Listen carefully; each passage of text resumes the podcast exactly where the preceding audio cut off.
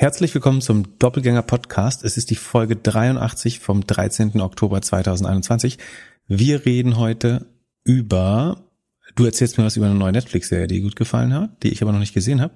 Wir löschen zusammen, ah, das ist das eigentliche Highlight, wir löschen zusammen live Facebook, glaube ich zumindestens. Ähm, dann reden wir über Neo-Broker und nicht so Neo-Broker. Du erzählst mir irgendwas über Fußball und NFTs wieder.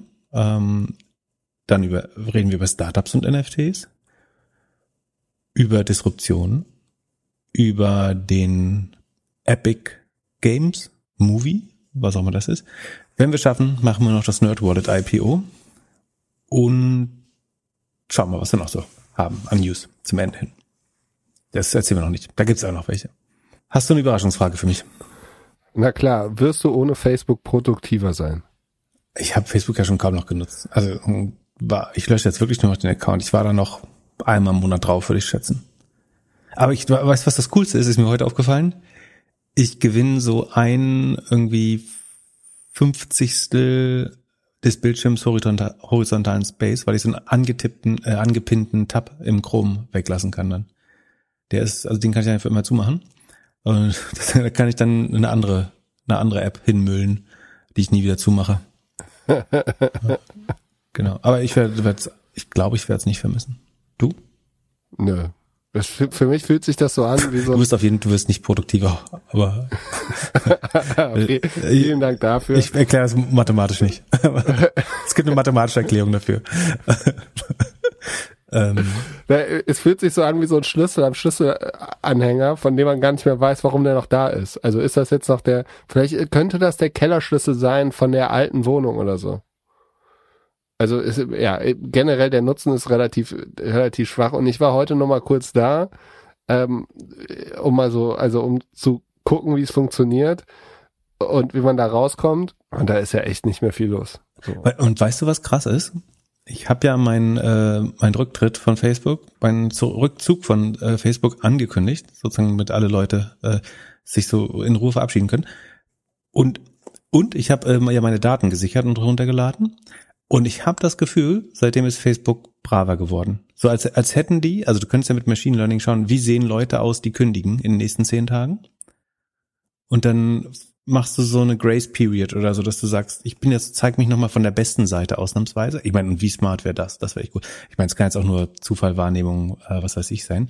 Aber gefühlt ist Facebook gerade so, also ich sehe tatsächlich die Familienbilder, die schönen Hochzeiten, die ich alle verpasst habe, äh, weil, weil Rage sich davor gedrängelt hat durch den Algorithmus.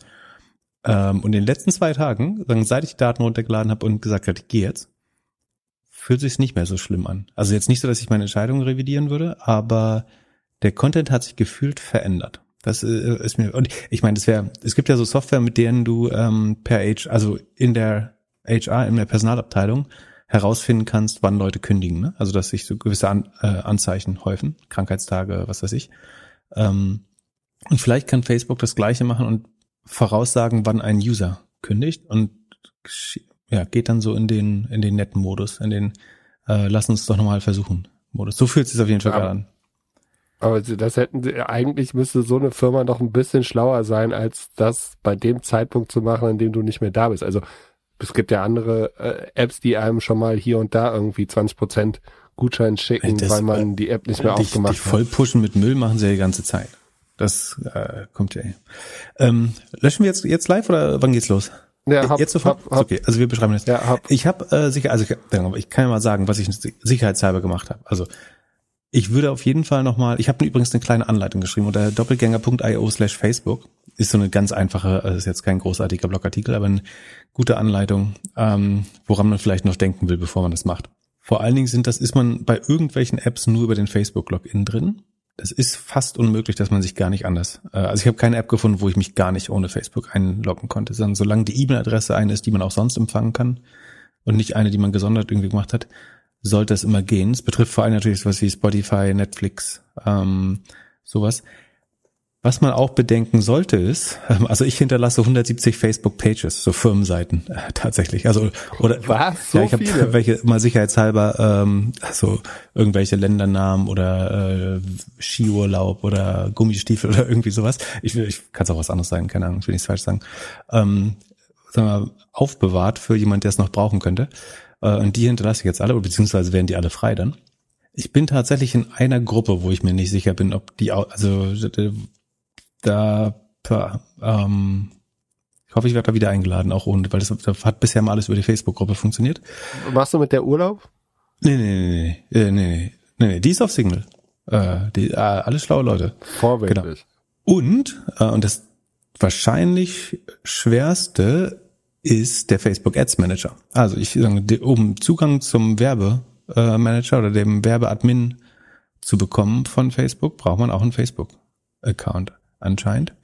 Das heißt, ich muss mir entweder jetzt einen neuen Fake-Account, was angeblich nicht erlaubt ist, gerade für Firmen und äh, Facebook-Ad-Manager-Seiten, ähm, zulegen oder einen äh, billigen Minion, der für mich die Facebook-Konten verwaltet. Ähm, also aktuell, ich habe mal gecheckt, aktuell verwalte ich gerade keine mehr. Aber dann sollte ich wieder irgendwie äh, Facebook-Werbung machen, selber aktiv. Dann, also ich kann jetzt auch nicht mal mehr ein Account-Audit oder sowas machen. Beziehungsweise doch, ich kann mir eine Adresse von der Firma stellen lassen und die dann sofort wieder vereinsamen lassen. Ähm, aber das ist tatsächlich äh, ein Problem. Sozusagen, wenn du eine Firmenseite hast, also sagen wir, du hast eine Bäckerei oder schaltest Werbung auf Facebook, dann kannst du eigentlich als Privatperson nicht verschwinden. Du kannst dich irgendwie noch maximal unsichtbar machen, dass du sagst, nur Freunde dürfen dich sehen und hinzufügen, aber ähm, das ist schon mal ähm, gar nicht äh, so, so einfach dann. Das sind so vielleicht die Sachen, die man bedenken sollte. Ansonsten nicht, äh, es gibt eine Seite auf Facebook, wo man an, also es gibt die Möglichkeit, alle Daten runterzuladen. Da habe ich einen Link reingepackt in den Post, doppelgänger.io slash Facebook, wo, wo man das gut schnell kann. Das ist ein Klick, dauert zehn Minuten, dann sind die zusammengestellt, je nachdem, wie viel man da gemacht hat. Und das andere, was man tun will, es gibt so eine Facebook slash Apps oder äh, die, die URL habe ich auch verlinkt, wo man sieht, mit welchen Apps Facebook alles verbunden ist. So Flughafen WLANs und was man da alles mal mit Facebook Login gemacht hat. Das kann man ganz gut überprüfen, also wo man den Facebook Login noch benutzt hat und wo eventuell man nochmal sicherstellen sollte, dass man sich auch ohne Facebook einloggen kann. So, insofern bin ich relativ gut vorbereitet, aber ich habe bestimmt irgendwas äh, übersehen, das berichten wir noch. So, jetzt versuchen wir das mal. Letztes Mal haben wir es nicht geschafft ähm, und uns ein bisschen doof angestellt in der Eile, weil es ein bisschen spontan war. Also. Ja, es war vielleicht auch ein bisschen Schauspiel, damit man nochmal einen Download machen ich kann. Ich bin in der Desktop-Version. Rechts oben der kleine Pfeil nach unten, Settings und Privacy. Dann in Settings. Und dann in, in was denn eigentlich? Ähm, da unten ist Apps und Websites, da findet man tatsächlich die. Ähm, ja, geh mal weiter nach oben. Also ich, ich habe tatsächlich schon in der Vorbereitung zum Podcast meinen Account gelöscht. Also, ah, ich habe danach getestet. Your Facebook Information. Genau. Und, und bei Facebook, sie versuchen dich ja so einzureden, deaktivier den doch erstmal. Also du kannst unterscheiden zwischen deaktivieren und löschen. Auch wenn du ihn löschst, ist er äh, erst in 30 Tagen gelöscht. Okay, also ich habe jetzt von deaktivieren auf Delete umgestellt, auf löschen und ich drücke jetzt rauf. Oder willst du mich noch vor irgendwas ja, warnen? Brauchst du einmal noch dein Passwort? Ah. das Glöckler ist der Beste 2020. Sekunde. Wieso brauche ich ein Passwort? So geil. Jetzt so jetzt, jetzt sagt er mir, Passwort, um das jetzt ähm, ich verliere Messenger, Download Information habe ich schon gemacht. Oh Gott, 965 Fotos. Und jetzt sagt er, your pages will be ähm, deleted. Ähm, ich gucke gerade nochmal. Wie viele Freunde hinterlässt du auf Facebook? Keiner, der mich nicht auch erreichen kann. Ähm, oh, echt, echt lustige Sachen. Das ist so eine richtige Geschichte, die man hier hinterlässt. Na gut, so ich delete jetzt trotzdem. Ähm, ah, die erinnern auch nochmal an die an die Apps, äh, die man managen soll. Also eigentlich ist es relativ gut gemacht tatsächlich. Ähm, achso, das brauche ich Passwort. Das könnte tatsächlich ähm, ähm, ich bin mir nicht sicher, ob ich das weiß tatsächlich. Sekunde. Okay, das, oh Gott, nicht, dass wir wieder scheitern. Ey, jetzt haben wir geübt. yes. Okay, Passwort habe ich gefunden. Jetzt ein letztes Mal Delete-Account. Jetzt Wann hast du das letzte Mal dein Facebook-Passwort geändert? Äh, vor kurzem, um den Download zu machen. Da hatte ich es aber auch wieder verloren. Ey, jetzt brauche ich es aber. Ja. Und du hattest doch irgendwann noch mal so eine schlechte Erfahrung, dass du gedacht hast, jemand hätte dein, dein Facebook ge gehackt oder sowas, oder? Kam nicht irgendwann mal so eine Mail von einem Jahr oder so? Okay, ich bin ausgelockt. Crazy. Bye, bye. Äh, warte mal, was, wie sieht die Startseite? Ey, jetzt will ich mal die Facebook-Startseite ausgelockt sehen. Okay, jetzt kann ich den Tab löschen, das ist geil. Jetzt musst du noch alle Cookies löschen, oder? Eigentlich ja. Ja. Das nehme ich aus. Mir- Es haben viele gesagt, ähm, so ich gehe einfach nicht mehr rauf, dann ist ja auch okay. Ähm, aber du wirst ja so lange verfolgt, solange du die App auf dem Handy hast, letztlich. Du musst ja nicht mehr eingeloggt sein. Und das andere war, ähm, also sagen, auf meine Verabschiedung haben äh, Leute äh, größtenteils überwiegend nette und schlaue Kommentare hinterlassen. Und eins war, man kann Facebook ja, man muss sich das nur so zurecht kuratieren. Also Facebook ist ein Spiegel der Gesellschaft und es ist halt so, die Bösen sind auch da und die Guten auch. Und man muss das nur gut kuratieren und sich selber vernünftig verhalten. Das stimmt, also so habe ich das lange versucht tatsächlich. Wo ich anderer Meinung bin, ist, dass es eben kein Spiegel der Gesellschaft ist, sondern dass irgendwie gewisse Dinge, insbesondere die schlechten Polarisierenden, verstärkt werden und andere Dinge, also insbesondere die informativen und vermeintlich langweiligen, äh, gefiltert werden. Und also das ist weder ein Spiegel, noch ist es stellvertretend für die Realität, sondern es verzerrt die Realität, äh, ganz bewusst. Und eigentlich, sagen, wer eine gute emotionale Begründung dafür haben möchte, warum man Facebook löschen will, man, man, also ich glaube, man möchte in den Beziehungen irgendwie mit seinen liebsten oder auch nur entfernten Freunden keinen Moderator haben, der sich dann auch noch so wie ein Arschloch verhält. Es ist so, als wenn sagen du ähm, du hast dich nach langer Zeit wieder mit einem Freund vertragen oder so und jemand zeigt dir immer wieder äh, irgendwie die Sache, die euch entzweit hat. So, so funktioniert. Also das würdest du im normalen Leben ja auch nicht zulassen, irgendwie, dass jemand versucht immer wieder dich auseinanderzutreiben oder sozusagen, dass du dir die Haare aus, rausziehst gegenseitig. Ähm, von daher so, glaube ich nicht, dass das nur stellvertretend. Nee, Facebook ist ein Scharfmacher für deine Beziehung ähm, zur Welt, äh, zu, zu den entfernteren und den ganz engen. Und deswegen würde ich das als Argument nicht gelten lassen. Man kann sicherlich einen Umgang damit finden und ich muss auch nicht jeder gehen. Aber ich bin jetzt gespannt, ob mein Leben besser wird. Wir haben schon viele Leute gehört, die das schon vor längerer Zeit gemacht haben äh, und damit, also noch keiner hat eigentlich gesagt, so es war doof oder ich vermisse was, oder? Ähm, Ja. Es gab, gab sogar, Jochen hat sogar geschrieben, dass er noch nie angemeldet war. äh, das ist auch krass. Das wiederum finde ich komisch, Ja. aber also offensichtlich kann man überleben damit. Also da hätte ich schon ein bisschen was vermisst. So die ersten Jahre von Facebook waren schon, haben, hatten schon einen Mehrwert. So die ein oder andere Wohnung darüber gefunden, die mit den ein oder anderen Freunden connected und und und. So äh, ab wann wurde Facebook denn uncool? Ähm, ich glaube mit dem Feed einfach schon. Es hat mit dem Feed angefangen und dann sozusagen mit der, so, also je schneller das Feed gelernt hat. Oder mit Instagram? Nee, das glaube ich nicht. Da, weil du eine bessere Variante hattest. Ja, weil auf einmal die, die Fotos waren nicht mehr so wichtig. Also es gab ja eine Zeit, da hast du auf Facebook Fotos hochgeladen. Alben, Alben gepflegt. Ich kann mich erinnern, ich Stimmt. hatte eine Geburtstagsparty und habe danach die Fotos hochgeladen. Stimmt. Ja. Ich glaube sozusagen das Newsfeed, also je, je mehr News und äh, Politik, Politics ins Feed kam ähm, und jegliches gesellschaftliche Thema da ausgebreitet wurde, aber bestimmt auch die Alternativen, dass Twitter besser geworden ist. Also alles hat Fehler, ne? Auch, auch LinkedIn teilweise kompliziert. Twitter hat sich seit zehn Jahren nicht verändert. Ja, aber es hat zum Beispiel in Europa mehr Verbreitung gefunden. LinkedIn hat teilweise vom Feed profitiert, so ist bestimmt auch nicht ohne Kritik, aber würde ich sagen, es gibt eine gute Alternative für Leute. Also ich krieg, also was ich sagen kann, ist, krieg auf jeden Fall. Ein, früher habe ich immer noch New, äh, Facebook als Newsflow äh, begründet, so dass ich trotzdem da einen guten Newsflow bekomme. Das ist, glaube ich, komplett weg. Dass ich da irgendwas Relevantes finde, das habe ich halt nicht mehr und das finde ich heute auf LinkedIn und Twitter. Ähm, von daher, ich glaube, ich werde gut ohne das äh, leben können. Ich, ich bin gespannt, ähm, wie es jetzt So, wird. und löschen wir jetzt noch Instagram? Ah, nö, Instagram behalte ich noch ein bisschen. Okay, Das das, habe ich, Ja. das habe hab ich eben auch gelöscht. Das ist ein Ui. bisschen schwieriger tatsächlich. Also da, da geben sie dir eigentlich nur die Chance, es zu deaktivieren und erst über die Suche kommst du darauf, dass du den Account dann auch wirklich. Aber dein Pitch ist doch auf Instagram. Ja, das ist ja ein anderer Account. Aber mein so. Privat, also so mich als, und der ist ja auch schon uralt, aber so mich als, als Philipp, mich gibt's jetzt nicht mehr auf Instagram. Ansonsten, ja, die Welt wird, aber kann ich dich noch vertaggen? Nee. Nee, Oh Gott. wahrscheinlich dann nicht. Also äh, äh, angeblich Du musst Peter er erst mal erst in fragen. 30, in 30, ach, als ob da, als ob wir damit noch einen Hörer gewinnen. Ansonsten Instagram kann man auch sehr gut über Grayscale-Modus. Also wenn man sagt, das Handy ist ab 10 oder so im Grayscale-Modus, also Schwarz-Weiß-Modus, kann man Instagram eigentlich sehr gut entschärfen. Das macht einfach keinen Bock mehr. Ja, Ähm. Oder einfach App schon mal löschen und nur noch auf den Desktop gehen. Kann man auch. Also ma, ma, ma, mein Entzug war App löschen, auf den Desktop gehen, dann allen Leuten entfolgen, dann ist der Feed leer Leugnet. und, und dann löschen. Glück, jetzt, Glück hat die sozialen Netzwerke gehackt, indem er alle Bindungen entfernt hat. Ja, aber mal, mal ohne Witz, du merkst, wie schlecht die, Facebook... Die Netzwerktheorie also muss neu gesch äh, geschrieben werden, weil äh, Glück, Glückler alle... Ja, gut. Hast du gut gemacht. Ähm. Man merkt, wie schlecht die Produkte sind. Also es gibt ja immer dieses Empty Room Syndrom, ne? Also, oder wie, Glück wie kommt in den Raum und es ist leer.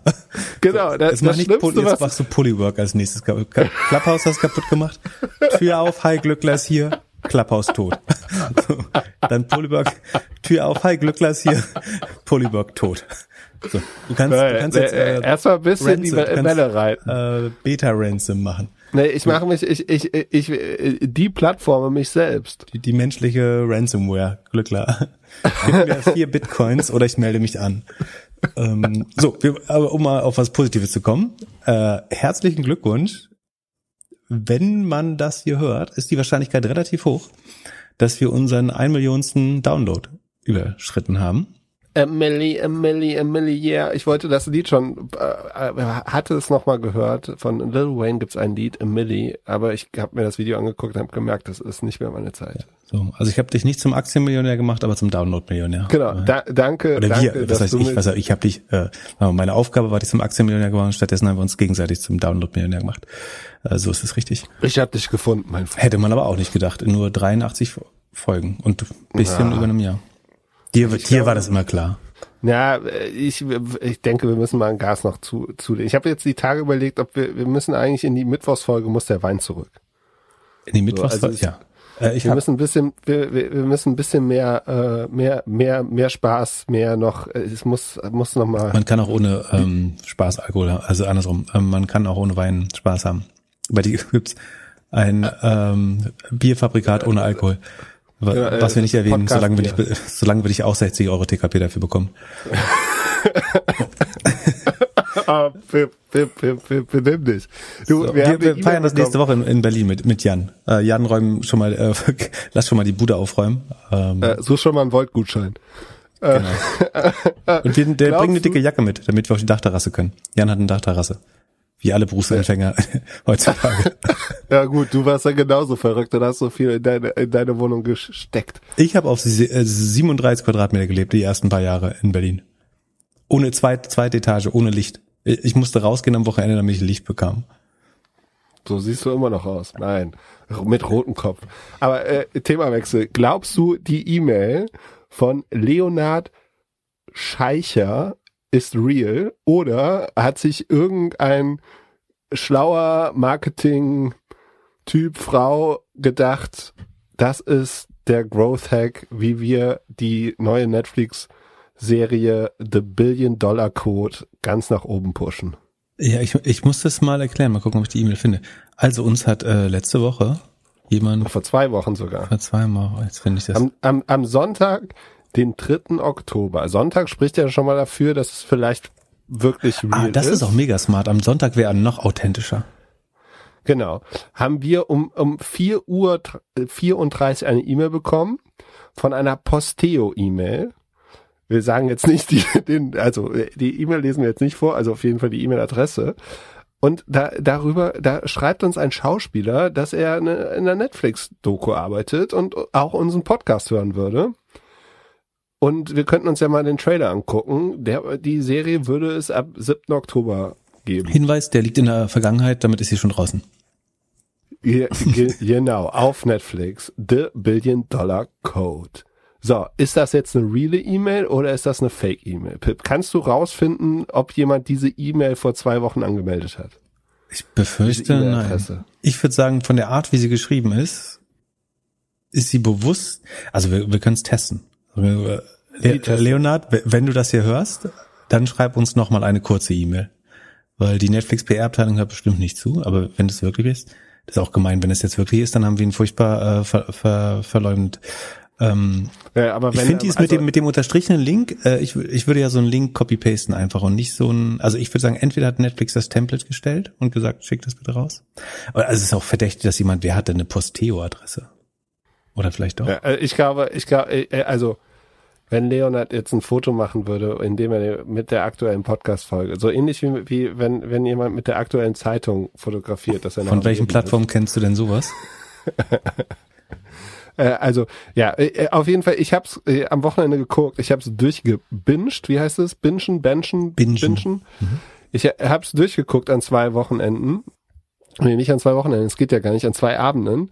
Und ich muss sagen, Chapeau. Also echt geile Story, äh, gut umgesetzt. Ich habe jetzt auch herausgefunden, wie es zu dieser Geschichte gekommen ist. Und zwar hat einer der Regisseure ein Ferienhaus und hatte das neben einem der äh, Personen, die dann erzählt hat, sie würden gerade Google um eine Milliarde verklagen. Und darum geht es auch, um ein deutsches äh, Künstler, Chaos Computer Club, Firma, äh, Community in Berlin noch vor dem ersten Dotcom-Boom, äh, die etwas gebaut haben, was sehr, sehr ähnlich wie Google Earth ist und dann am Ende Google verklagen.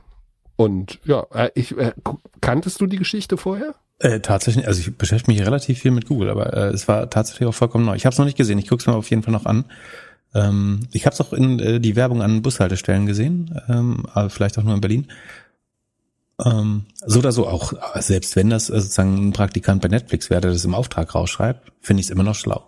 Aber also, wenn du es hörst, sag mal kurz Hallo, Hallo Leonard. Wir, wir haben es hiermit. Also wie, wie ist dein Rating? Fünf Sterne? Wie viel von fünf Sternen? Von fünf Sternen äh, würde ich sagen äh, 4,8. Wenn es richtig real gewesen wäre, würde ich es noch krasser finden. Der, der Punkt ist, es gibt halt zwei Kernpersonen, die da, die das machen. Und das erste, was ich geguckt habe, ist, ich habe mir die Namen halt die Namen getippt und gesucht, wer das ist. Aber man, man merkt dann, oder im Nachgang kann man das dann lesen, dass sie die Personen entzerrt haben, beziehungsweise dass diese zwei Personen für halt zwei Gruppen dort stehen. Ah. Und ähm, das ist halt nicht so ganz real. Was, was aber schon krass ist, dass, es, dass sie halt, dass, also dass die Firmennamen die echten sind. Ne? Okay. Also Art.com gegen Google und dass man das halt auch dann legal, also dass Netflix das so gecheckt hat, dass das halt auch durchgeht. Also wenn ZDF hätte wahrscheinlich irgendwie gesagt, die würden Startpage oder so heißen und und halt äh, sicherstellen, dass man das, dass das halt alles ein bisschen mehr Fiktion ist. Das finde ich übrigens immer am geilsten, wenn in Fernsehen, besonders im Tatort, wenn jemand sucht, dass sie ja nie auf Google suchen dürfen, damit es keine Werbung ist. Die suchen dann immer auf äh, schnellsuche.de oder so einen furchtbar generischen äh, Suchnamen. Die, und dann nicht immer, gibt es irgendwo Agentur in Deutschland, die so Fake-Suchmaschinen für Fernsehteams baut. Also auch, auch krass übrigens. Ganz Berlin steht voller Fernsehteams, weil die jetzt wieder drehen dürfen anscheinend. Und die haben ja alle Produktionsstau. Netflix, Amazon und so. Und äh, gefühlt steht in jeder zweiten Querstraße in Berlin Mitte gerade ein TV-Produktionsteam und äh, dreht, keine Ahnung, die nächste Vorblocks oder ich weiß es nicht. Ähm, so, genug äh, Film und äh, Unterhaltung. Ja, und Facebook haben wir auch gelöscht, hier können wir auch einen Haken dran machen. Dann geht's äh, zur Frage von Tobias. Tobias hat uns gefragt, wie es sein kann, dass Scalable Capital zwei Milliarden wert ist, Trade Republic sechs Milliarden, aber Smart Broker und die ganze Wall Street Online AG insgesamt nur 300 Millionen. Sehen wir da irgendwas nicht? Oder sieht er da irgendwas nicht? Ähm, ist auf, auf jeden Fall eine gute Frage. Wir haben schon mal in einer der vorigen Folgen über Wall Street Online äh, berichtet. Die hatten auch mal einen Anteil an Trade Republic sogar, den sie inzwischen versilbert haben. Ähm, und die haben aber auch ein eigenes äh, Brokerage-Produkt, also den, den Smart Broker. Im Moment noch eine Web-Only-Anwendung. Ähm, ich glaube, äh, Trade Republic baut übrigens auch eine Web-Version, glaube ich. Neulich gab es ja. eine Einladung dafür schon. Genau, die haben mit Smart Broker einen, einen ähm, kostenlos, oder weiß nicht, ob man kostenlos sagen einen gebührenfreien ähm, Broker seit Mitte 2019 oder Ende 2019, der äh, relativ gute Bewertung bekommt in allen Vergleichs äh, Portalen, die ich sehe und auch irgendwie beliebt ist bei Experten. Und die ganze Wall Street Online, die außerdem noch ein Vermarktungsgeschäft hat, also die besitzt verschiedenste ähm, Finanzforen und Newsseiten, unter, unter anderem Wall Street Online. Ähm, .de. Und also die, die machen auch irgendwie einen zweistelligen Millionen äh, Umsatz mit einer hohen Gewinnmarge, aber sozusagen es geht jetzt um, um den Broker und der ist wahrscheinlich das. Also und ähm, Tobias sagt hier sozusagen, warum sind die noch nicht durch die Decke gegangen? Dazu muss man jetzt fairerweise sagen, äh, in den letzten 18 Monaten sind die von 5 auf 25 Euro gestiegen. Ne? Also sie sind schon ganz gut mitgegangen mit dem Aktienboom. Ist jetzt nicht so, dass ich da gar nichts getan hätte. Ähm, richtig ist aber auch, dass sie im Vergleich jetzt zu den ähm, zwei beziehungsweise fünfeinhalb Milliarden Bewertung von Scalable oder Trade Republic sagen eher klein dastehen mit den 370 Millionen ähm, Marktkapitalisierung. Und da das aber alles Public Companies sind, also sagen an, an öffentlichen Börsen notierende äh, Firmen, kann man sich so ein bisschen erschließen. Also ich habe mal die, die einfachsten Zahlen, die man durchgängig bekommt, sind von äh, Smart Broker. Ich habe die mal mit Robinhood verglichen. So bei Trade Republic können wir jetzt nur die PR-Zahlen äh, nehmen. Also da hat niemand Zugang natürlich. Also da weiß keiner, wie viel Gewinn da gemacht wird, wie viel Nutzer genau dort sind. Man hört immer nur über eine Million. Ähm, und dass die Assets under Management, also es gibt eigentlich zwei große Kennzahlen, um Broker zu bewerten. Das eine ist die Kundenanzahl und das andere die Asset, Assets under Management, also sagen, wie viel Kundenvermögen verwaltet der, der Broker.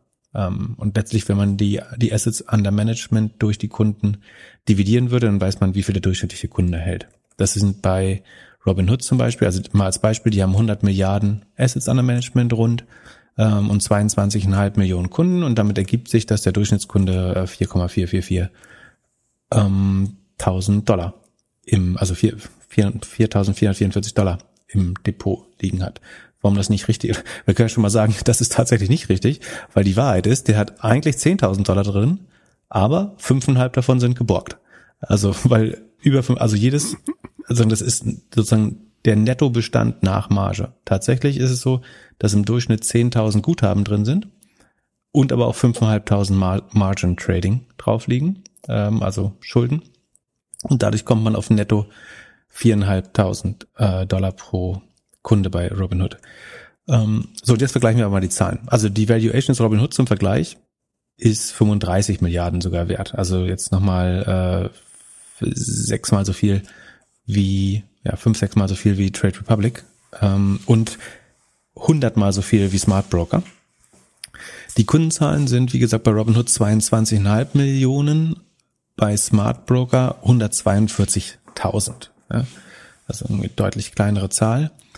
Assets under Management ist 100 Milliarden bei Robinhood, äh, knapp 7 Milliarden bei, bei Smart Broker. Ähm, und so weiter so. Also Smart Broker ist schon deutlich kleiner, auch, auch im Vergleich zu Trade Republic zum Beispiel. Ne? Wenn man jetzt, Trade Republic nimmt und man geht von dieser konservativen Schätzung von einer Million Kunden aus, dann hat Smart Broker auch davon nur ein Siebtel. Und dann, das heißt, dass sie unter einer Milliarde sind, ist auch gerechtfertigt. Und wahrscheinlich wachsen sie auch langsam als. Und das ist schon eine der Erklärungen. Smart Broker wächst wahrscheinlich, äh, wenn man sich das von außen anschaut, nicht so explosiv wie ein Trade Republic oder ein Scalable ähm, im Moment. Und dann kann man noch schauen auf die ähm, Kundenakquisitionskosten. Und zwar, die Firmen weisen alle ihren, ihre Marketingaufwendungen aus. Und du hast jetzt im ersten Halbjahr zum Beispiel 7,9 Millionen Marketingausgaben bei Smart Broker. Damit wurden 62.000 Neukunden gewonnen, rund. Das sind alles so Schätzungen, Unternehmensangaben, die Konzernabschluss letzten Jahres und das letzte Halbjahresupdate äh, von Smart Broker, was wir besprechen, beziehungsweise eben die Q1, Q2-Zahlen von Robinhood und das SA1-Fighting. Und da kommt man bei Smart Broker auf Kundenakquisitionskosten von 127 Dollar, die sie brauchen, um einen Kunden zu akquirieren. Und das ist tatsächlich ähm, mindestens fünfmal, sechsmal so viel eigentlich wie bei Robinhood. Robinhood braucht nur 19,60 Dollar, also rund 20 Dollar für jeden neuen Kunden. Man gibt zwar knapp 200 Millionen aus ähm, im ersten Halbjahr für Marketing, gewinnt damit aber 10 Millionen neue Kunden. 200 Millionen durch 10 Millionen ist klar, sind dann ähm, 20, äh, 20 Dollar pro Neukunde, was ein sehr guter Wert ist, äh, um die zu akquirieren. Jetzt ist aber wichtig, es gibt einen Unterschied in der Qualität der Kunden ähm, Smart Broker zahlt halt fünfmal so viel Geld pro Kunde, aber das Durchschnittsdepot ist auch zehnmal so groß wahrscheinlich, im Schnitt, ganz grob. Also wir sind bei viereinhalbtausend bei, bei Robinhood. Ähm, bei Smart Broker liegen wahrscheinlich aber irgendwo zwischen 30 und 50.000. Ich würde weiter oben, also eher so Richtung 45, 47, 48.000, wenn man das so mit dem Assets Management und den Kundenzahlen ausrechnet. Da ungefähr müsste das durchschnittliche Depot liegen. Also auf Deutsch, der durchschnittliche Kunde hat zehnmal so viel äh, Asche im Depot wie bei Robinhood. Und damit ist auch logischerweise mehr wert, möchte man meinen. Ähm, von daher sind die höheren äh, Customer Acquisition Costs gerechtfertigt, beziehungsweise könnte man, äh, ich weiß nicht, ob das eine Kennzahl ist, aber ich habe mal die Capital Acquisition Cost ausgerechnet. Das ist jetzt der, die Prozentzahl, die du ausgeben musst, um 100 Dollar an Assets under Management zu akquirieren. Und die ist bei Smart Broker 0,3, also sozusagen 32 Cent brauchen sie, um 100 Dollar Depoteinlagen zu generieren. Während Robinhood 50 oder 49 Cent braucht, um 100 Dollar Depoteinlagen äh, zu generieren. Das heißt, eigentlich in der Akquise des Kapitals ist Smart Broker sogar effizienter. Nicht schneller, aber effizienter. So, und damit es schwierig bleibt, äh, das wäre jetzt ja zu einfach, ähm, gibt es dann wiederum natürlich noch einen Unterschied, nicht nur wie, wie günstig man die Nutzer akquiriert, sondern auch noch, wie gut man sie verwertet, also monetarisiert. Da wiederum ist das Bild komplett andersrum. Bei Smart Broker, da gibt es jetzt keine ganz aktuellen Zahlen, aber ich würde das mal auf zwischen, zwischen 60 und äh, 80 Euro ähm, pro Jahr, pro Kunde, sozusagen den Umsatz äh, schätzen. Ähm, damit lege man bei zweieinhalb Milliarden für 2021 rund äh, an Umsatz. Robinhood schafft es wiederum aus einem, aus einem Kunden, der nur ein Zehntel des Geldes hat, 115 Dollar rauszuholen. Also 50 Prozent mehr, obwohl die ein Zehntel des Geldes haben. Ähm, und da, warum ist das so? Ähm, hast du eine Idee? Warum verdienen die pro Kunde viel mehr? Hebelprodukte, die verkaufen die Daten. Genau, sie haben verschiedene Revenue Streams, ähm, Optionen spielen großen Anteil, Krypto spielt einen großen, äh, hat einen großen Anteil an dem extra Geschäft. Äh, und tatsächlich sagen, das, womit Smart Broker sein Geld verdient, nämlich Aktientraden, ist bei Robinhood 12 Prozent oder 11,5 Prozent der Einnahmen. Alles andere ist Crypto Option Trading, ähm, Guthaben, Zinsen und so weiter. So, das macht Smart Broker ähm, alles nicht. Da liegt aber ähm, 88,5 Prozent des Umsatzes von Robinhood. Und deswegen monetarisieren sie so viel besser, obwohl die Kunden eigentlich viel weniger wert sollen. Und das Margin Trading, also dass sie jedem Kunden mehr als das Geld verdoppeln im Schnitt sozusagen ähm, auf, auf Pump. Das sorgt natürlich auch dafür, dass die Kunden künstlich größer sind und sie werden natürlich noch incentiviert, öfter zu handeln. Das heißt, die durchschnittliche Transaktionszahl pro Kunde ist auch höher.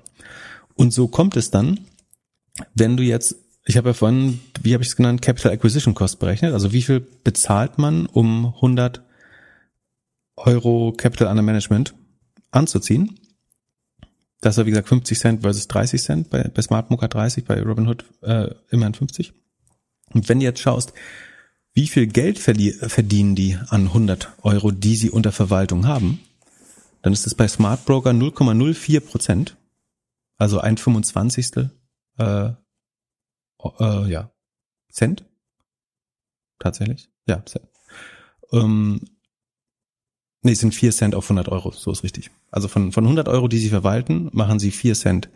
Ähm, um, also Moment, ich muss mal einmal kurz gegenrechnen, ob ich Quatsch erzähle, aber es müsste eigentlich stimmen. 6,8 Milliarden, jetzt müssen wir Rechner finden. Ähm, mal, was habe ich gesagt, 0,04 Cent. Ähm, mal 0,0 0, 4. Ja, stimmt. Ähm, so. Und bei Robinhood ist die gleiche Zahl 2,6 Prozent. Das heißt, wenn du da 100 Dollar an der Management hast, gehen 2,6 Prozent davon übers Jahr an Gebühren an Robinhood. Das heißt, du musst den Markt eigentlich, also deine Gebühren betragen 2,6 Prozent letztlich übers Jahr. Du merkst es halt nicht, weil du gefühlt immer umsonst tradest. Aber so oder so wird so viel Geld äh, mit deinem Geld verdient äh, bei Robinhood. Das heißt, und jetzt wird es eigentlich spannend, weil wenn du jetzt denkst, sie, sie, dann siehst du halt, sie können für ein halbes Prozent Geld akquirieren und für 2,6 Prozent monetarisieren. Ähm, solange das weitergeht, ist das eigentlich schon ein ganz geiles äh, Flywheel. Wenn, wenn du für, für 50 Cent auf 100 Dollar ähm, das Kapital reinbekommst und für zweieinhalb Prozent ähm, dann, also für 250, also für 2,50 Dollar quasi dann monetarisierst, ähm, das ist eigentlich ein ganz geiles Geschäftsmodell.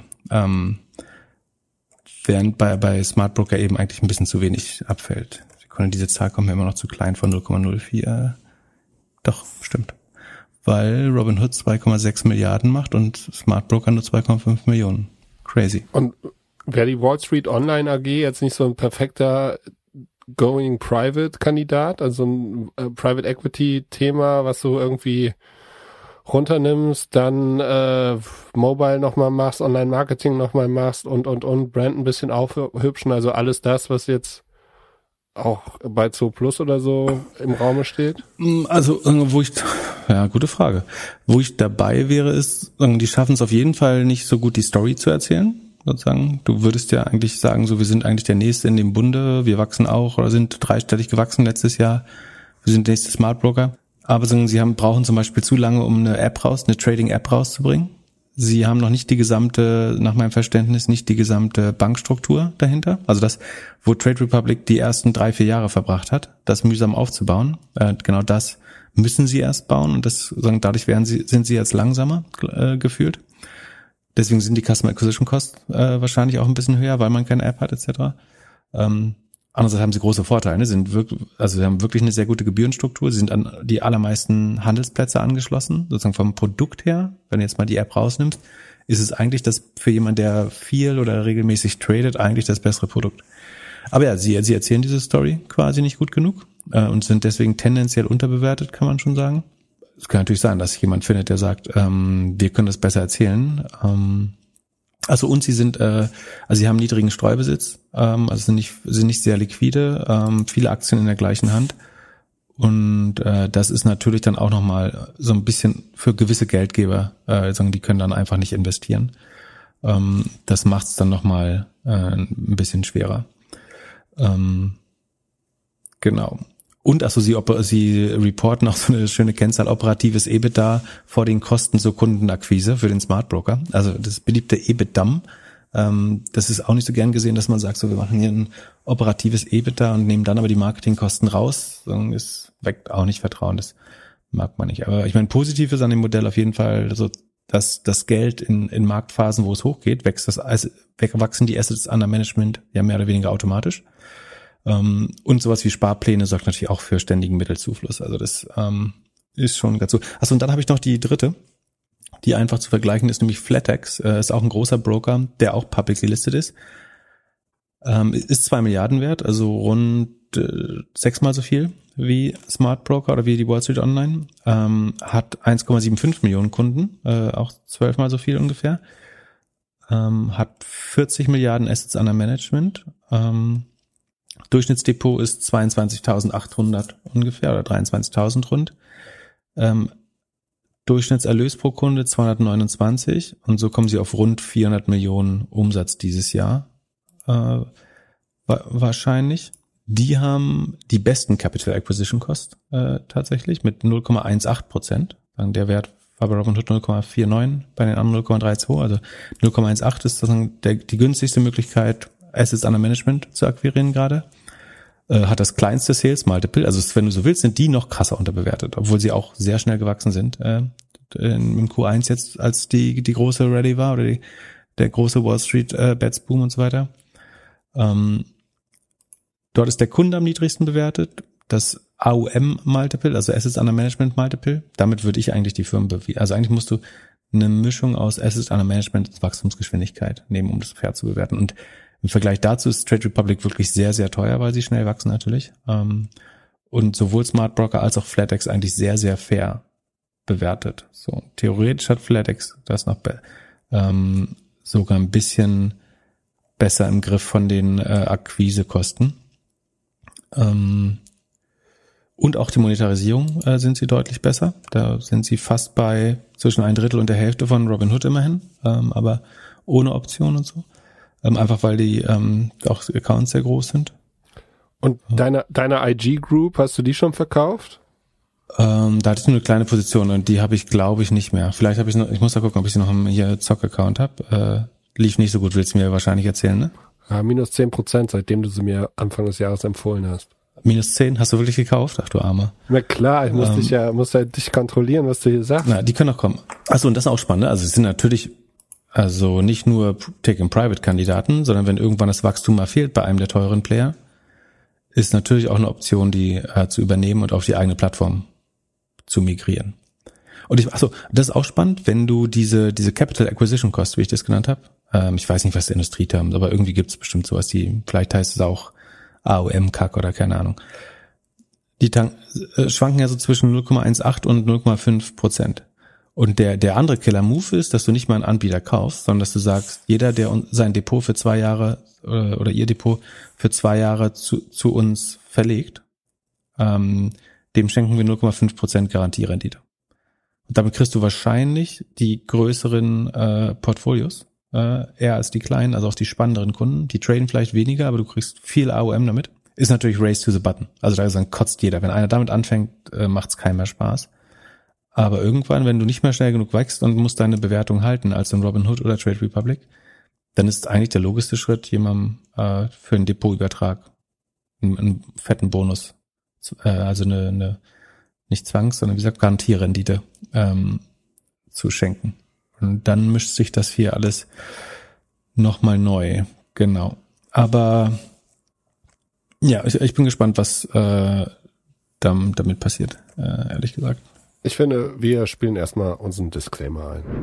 Es handelt sich hierbei nicht um Anlageberatung. Man sollte aufgrund des Gehörten keine Kauf- und Verkaufsentscheidungen zu Aktien und anderen Wertpapieren treffen. Wir können die Risikodisposition der Hörer nicht einschätzen. Es besteht zudem immer das Risiko eines Totalverlusts. Ihr solltet immer euren eigenen Research machen, um selbstständige Entscheidungen zu treffen. Solltet ihr dennoch aufgrund der Informationen im Podcast handeln, habt ihr stets auf eigenes Risiko und wir können unmöglich für etwaige Verluste haften. Zudem solltet ihr auch auf jeden Fall auf doppelgänger.io slash Disclaimer gehen und das Ganze nochmal lesen. Ein Problem, das ich sehe, ist schon, dass bei Smart Broker der Kack jetzt mit 127, äh, wobei, wie gesagt, auf, auf das Geld gerechnet ist der sogar günstiger als Robinhood, aber der ist trotzdem relativ hoch. Und du musst ja jetzt annehmen, dass sie schon sozusagen die kostengünstigeren Kanäle, nämlich zum Beispiel das Werben im eigenen Netzwerk, also auf den eigenen Finanzportalen und so, die haben sie wahrscheinlich ja schon sehr stark ausgereizt. Und wenn du jetzt dann die nächstgünstigeren Kanäle sind dann eben ähm, Paid Social und Paid Search, also Google Ads und Facebook Ads oder Instagram Ads. Und dann sollten sich die Customer Acquisition Cost nicht nur ähm, linear erhöhen, sondern relativ stark. So, das heißt, wahrscheinlich kannst du jetzt auch nicht einfach Geld draufschütten und noch schneller wachsen. Ähm, da sieht man schon, dass die, die Marken und Produkte von Robinhood und Trade Republic, äh, aber auch Flatex, zu deutlich günstigeren, ähm, ist eigentlich ein schönes Beispiel, dass du es mit Marketing nicht gewinnen kannst, wenn die anderen mit günstigeren oder mit besseren Produkten, obwohl die vom Preis her gar nicht besser sind. Vom Preis her würde ich sagen, ist Smart Broker sogar das beste Produkt. Naja, ähm, aber die anderen machen doch auch schon hart viel mehr Marketing. Also ja, aber dann machen sie es, dann machen sie es sehr viel effizienter. Also ich meine, bei Trade Republic kenne ich jetzt die Customer Acquisition Cost nicht, aber bei Robinhood war ich ehrlich gesagt überrascht, dass sie für 20 Dollar äh, neue Kunden bekommen. Das ist ge geschenkt. Und wenn sie und dann holen sie halt pro Jahr 115 Dollar raus. Das ist eine geile Cashmaschine. Für für 20 Dollar einkaufen und irgendwie nach zwei Monaten hast du Payback und nach ähm, einem Jahr hast du das Sechsfache raus. Das ist perfekt. Ähm, von daher, also ich meine, solange der Börsenboom weitergeht, kann schon auch nochmal sein, dass Robinhood hinten raus richtig äh, cool wird. Also ich bin vom Produkt weiterhin kein, kein Fan. Ähm, aber wenn die Kunden nicht wegsterben, ah, das ist auch krass, dass die Account Churn ist, ich glaube fünf Prozent, wenn ich mich richtig erinnere, äh, weisen sie auch aus. Also es, äh, Sekunde, das muss ich mal ganz kurz gucken. Da schließen äh, richtig viele Leute ihren Account. Äh, Sekunde, wo war die Account Churn? Bei, bei Robinhood ist auch geil, dass der, der Salesforce CEO, ne, Mark Benioff, der äh, ja. Äh, ist ja schon sehr aggressiv gegen, gegen Facebook, war so einer der ersten, der gesagt hat, das sind Tobacco Companies und die sollten irgendwie mehr Moral haben und, ja. und Principles und so. Auf der anderen Seite ist der aber äh, Mentor und Fan von, von dem Robin Hood CEO. Hast du bei äh, Recode ge gehört, oder? Ich auch. ja, genau. Ich dachte, geil, so, das ist die einzige integre Person im Silicon Valley und die stecken jetzt äh, all, alle Rüpel-Founder werden zu Mark Benioff geschildert, um, um so ein bisschen Menschlichkeit zu lernen. Äh, das, das war so mal, wie ich das verstanden habe, dass die ihn zu ihm geschickt haben und meinten, ey, ey Vlad, du hast dir echt viel Kacke gebaut und reagierst auch noch schlechter drauf.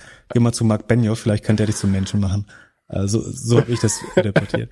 ähm, also ich hatte recht, die Churn ist ähm, 900.000 Accounts haben sie im Q2 verloren, während sie 18, ähm, während sie fünf, also sie gewinnen fünf Millionen und verlieren eine Million eigentlich rund. Das ist schon, ähm, das geht nicht dauerhaft so weiter. Irgendwann kommt da so ein Dach, wenn die, äh, wenn man so weitermacht. Also und diese diese 900.000 sind nämlich genau fünf Prozent von 18, ja fünf Prozent ähm, der Gesamtaccounts, die jedes Quartal churn. Das ist eigentlich ein bisschen viel, wenn du jetzt über das Jahr 20 Prozent Churn hast. Und das sind halt Leute, die sich pleite gezockt haben. Es gibt kaum einen anderen Grund, äh, das nicht weiterzumachen. Ähm, so, gen genug äh, Neo-Broker. Aber also, wenn ich jetzt entscheiden müsste, tatsächlich würde ich am ehesten, also vom Sales Multiple, also Smart Broker monetarisiert einfach noch zumindestens viel zu schlecht, aber ich meine, da steckt auch das Potenzial, dass jemand das sieht und sagt, äh, entweder wir kaufen das oder dass sie es intern selber besser machen. Ähm, aber vom Sales Multiple und AUM Multiple und Wachstumsgeschwindigkeit und Capital Acquisition Cost und Monetarisierung spricht eigentlich alles für Flattex. Mein zweit ähm, ja, Trade Republic oder Robin Hood wisst ihr jetzt nicht, was ich auf Anhieb Die, nehme. die machen auch noch keine Podcast-Werbung, oder? Trade Republic? Haben die schon ihr, nee, nee, FlatEx. Haben die schon ihr eigenes Podcast-Format? Hat denn schon irgendjemand die Ähm, 15 ich glaub, Ich habe Minuten die schon mal irgendwo gehört. Robin Hood Snacks verkauft? Ach so, nee, ich habe noch keinen eigenen Podcast, glaube ich. Zumindest ist der mir noch nicht untergekommen. Aber Werbung haben sie, glaube ich, schon mal gemacht. Ich habe am Wochenende deinen äh, AAA-Gastauftritt gehört und da hast du HubSpot erwähnt. Ha hat dir irgendjemand da jetzt schon eine Dankend oder oder Liebes-SMS irgendwie geschrieben? Ja, ich habe sogar die die exklusive Top, also das, was man beim Doppelgänger-Podcast nie kriegt, nämlich äh, die Top Ten Liste. Was würde Pip machen, wenn er heute noch mal ein Depot baut? Ähm, hat man beim Alles auf Aktien Podcast ähm, mit Nando Sommerfeld und Holger Chepitz bekommen. Ähm, kann man noch äh, nachhören. Es gibt zehn Aktientipps. Also es gibt eine gute Basisstrategie, zehn Aktientipps und einen Geheimtipp. Und tatsächlich sind äh, drei oder vier Aktien richtig gut gelaufen. Also HubSpot ist heute 18 Prozent hoch. Ähm, aber auch Crowd, Warum? CrowdStrike und Asana sind, und Elastic sind auch sehr gut gelaufen. Ähm, wobei Tech heute insgesamt gut läuft. Ähm, Ja, alles außer ZipRecruiter läuft. ja, ZipRecruiter hat halt nicht so einen geilen Tag gehabt. Aber die finde ich eigentlich langfristig am besten von, äh, von denen noch. Ähm, warum ist HubSpot heute hoch? Äh, die einzige News ist, dass sie auf der Inbound, also ihrem, ihrem großen, sozusagen ihrer, was, was bei Salesforce die Dream, Dreamforce ist, ist bei HubSpot die Inbound-Konferenz, ähm, haben sie angekündigt, dass sie Payment bei HubSpot äh, machen. Und dass du halt, also HubSpot ist ein CMS, CRM, Marketing Automation, Sales Automation Tool ähm, also mit dem man einfach ganz viele Marketing- und Sales-Prozesse ähm, automatisieren kann, äh, vereinfachen kann. Ähm, es wird immer so ein bisschen despektierlich das kleine Salesforce oder das günstige Salesforce genannt. Ähm, ist, glaube ich, vom, vom Markenaufbau und Awareness-Aufbau noch nicht abgeschlossen. Also es wird noch sowohl die Aktie als auch das Produkt ist, glaube ich, noch zu wenig gekannt. Ähm, sind aber 30 Milliarden wert, beziehungsweise jetzt, jetzt 36. Ähm, und wir hatten die in der legendären Folge 64. Ähm, ist auch eine schöne Zahl übrigens. Aber das ist die erfolgreichste Folge bisher, wo wir die SaaS-Kennzahlen erklärt haben. Äh, da haben wir unter anderem über HubSpot geredet und die schließen extrem gut ab.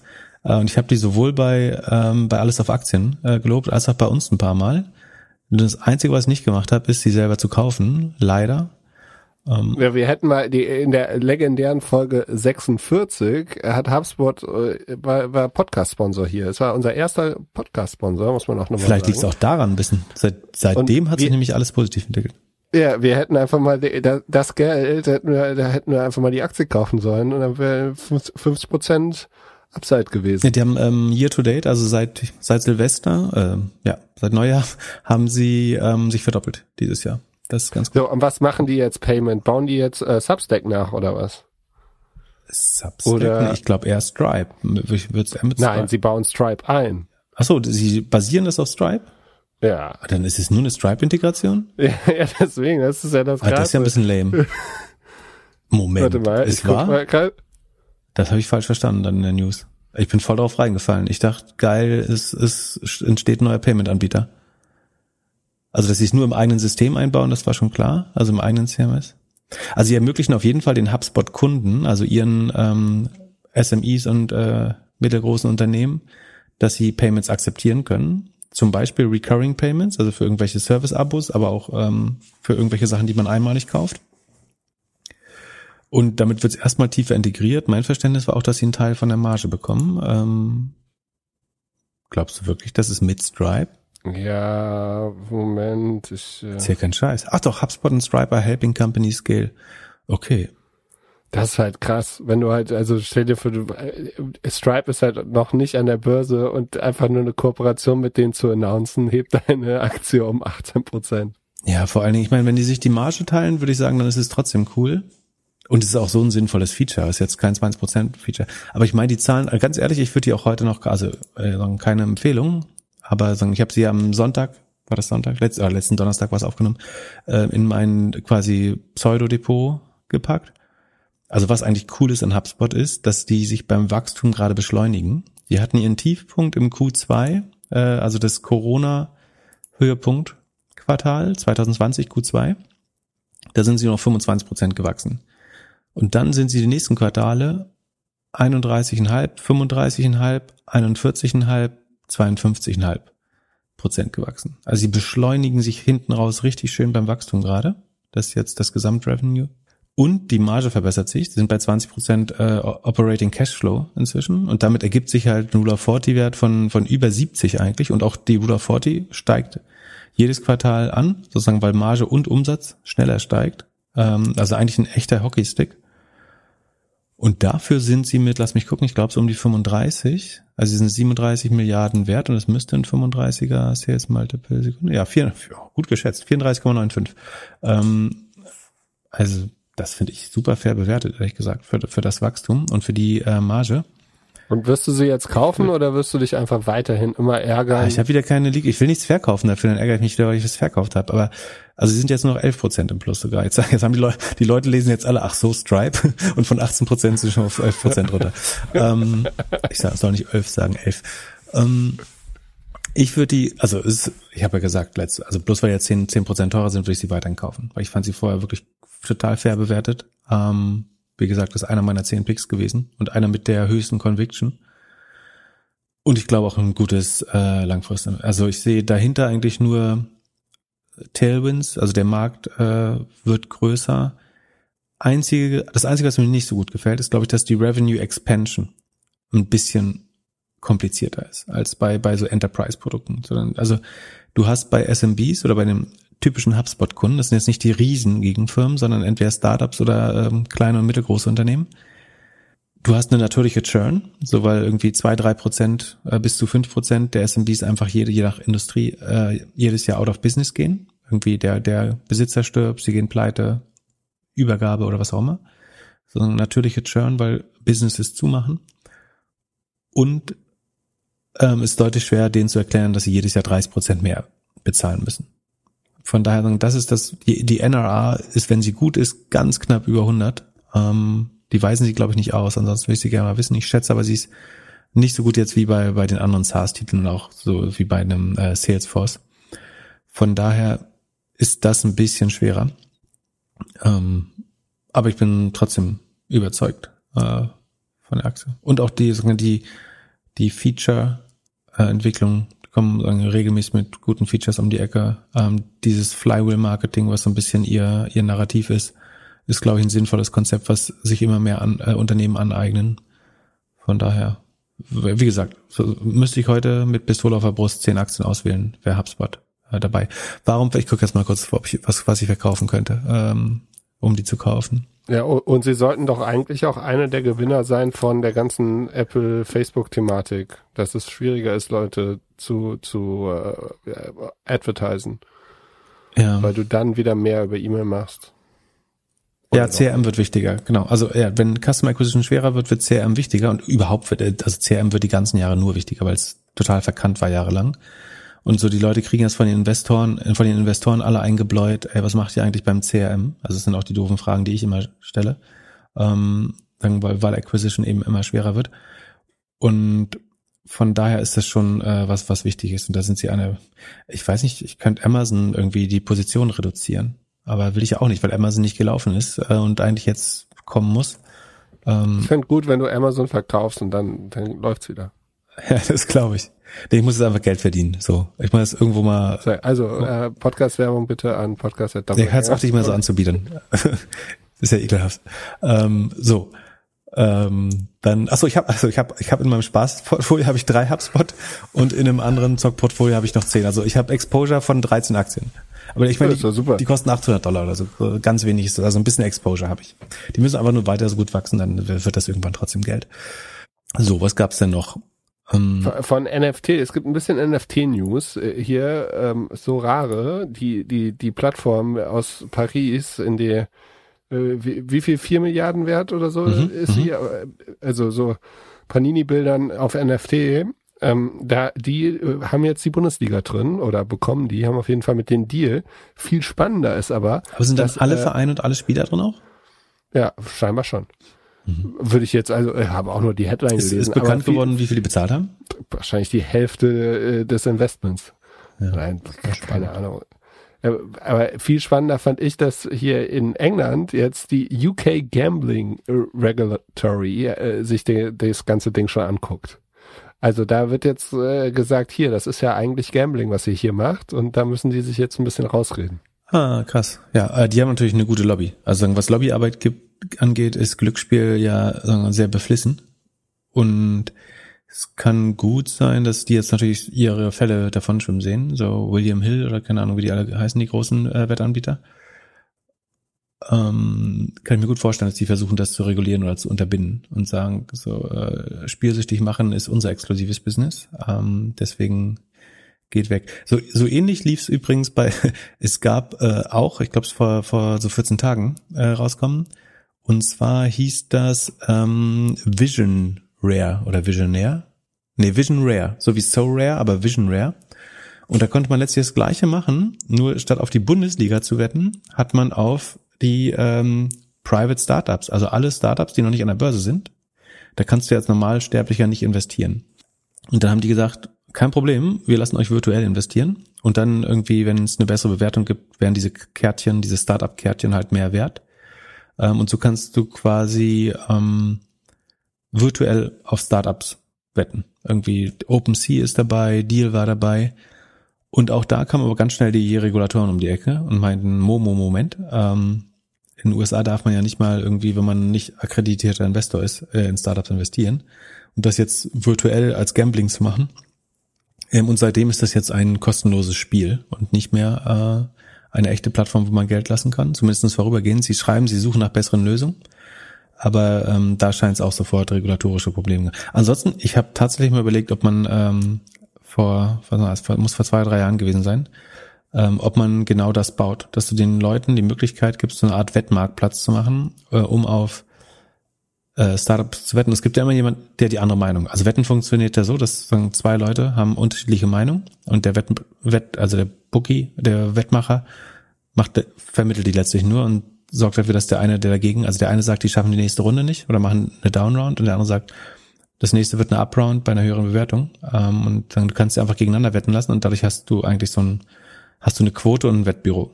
Ähm, und ich finde die Idee gar nicht so doof, weil ich glaube, es gibt viele Leute, die sagen, ich glaube an dieses Startup und ich möchte es unterstützen, selbst wenn die mein Geld nicht mehr bekommen. ähm, aber ich möchte meine Überzeugung ausdrücken.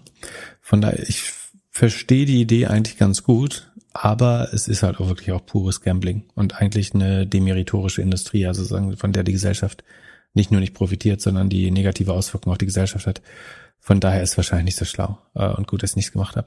Ähm, aber das äh, passt sehr gut. Äh, genau, Vision Rare heißt das. Äh, kann man als Beta-Nutzer austesten, aber im Moment ist es einfach nur ein kostenloses Spiel wieder, weil äh, es auf NFT-Basis nicht mehr ähm, erlaubt war.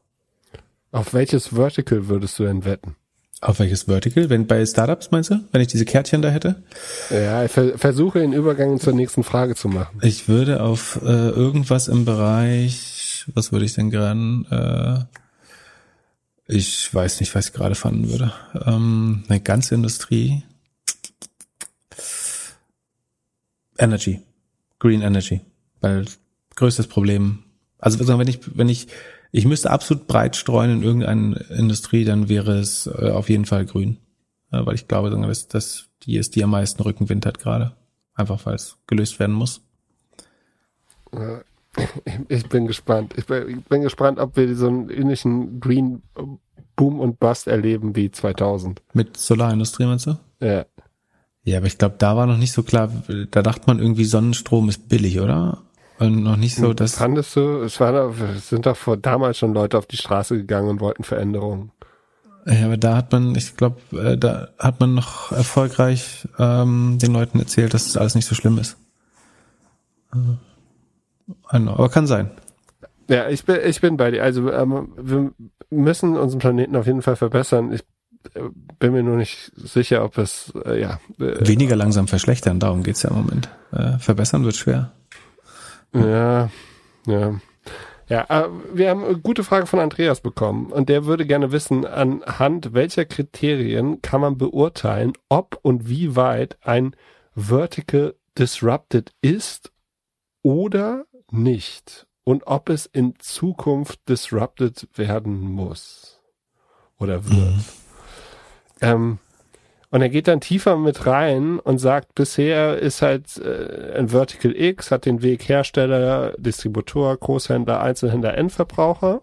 Also ein Vertical ist eine Industrie- oder Wertschöpfungskette, würde man sagen. Ne? Also zum Beispiel das ähm, Agrarvertical wäre halt ähm, Weizen, dann die Weiterverarbeitung, Großhandel, ähm, ja, Lebensmittel und so weiter.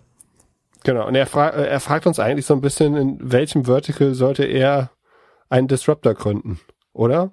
Und ob es dafür Tools gibt, wie man da, wie man da reingeht. Ich würde, bin ja eher dann so, ich würde mir das Vertical aussuchen, auf das ich am meisten Lust hätte. Also indem ich mir vorstellen könnte, die nächsten 10, 20 Jahre zu arbeiten. Jetzt kommt der, der Zahlenpip. Wie würdest du vorgehen? Ähm, Scott Galloway sagt immer, man soll das nicht machen, sondern dass die, ja, die, die, die Kohle-Dudes immer am Ende man soll nicht das machen, auf das man Spaß hat, aber ich finde, man kann sich schon eine Industrie aussuchen, äh, die man interessanter findet als eine andere. Okay. Um, also für, für, für einen persönlich ist das wahrscheinlich die richtige Entscheidung, aber das sagt immer noch nicht, ob das Vertical. Ich meine, was, was du sagen kannst, ist, du glaubst grundsätzlich daran, dass alle Verticals disrupted werden. Die, die, ähm, und dann ist es wirklich egal, dann solltest du nach äh, Gusto entscheiden. Und wahrscheinlich ist es auch so, dass alle also du musst das Spannende ist dann, welche wurden schon disruptiert und dann sind sie endgültig disruptiert oder kann auch das wieder disruptiert werden.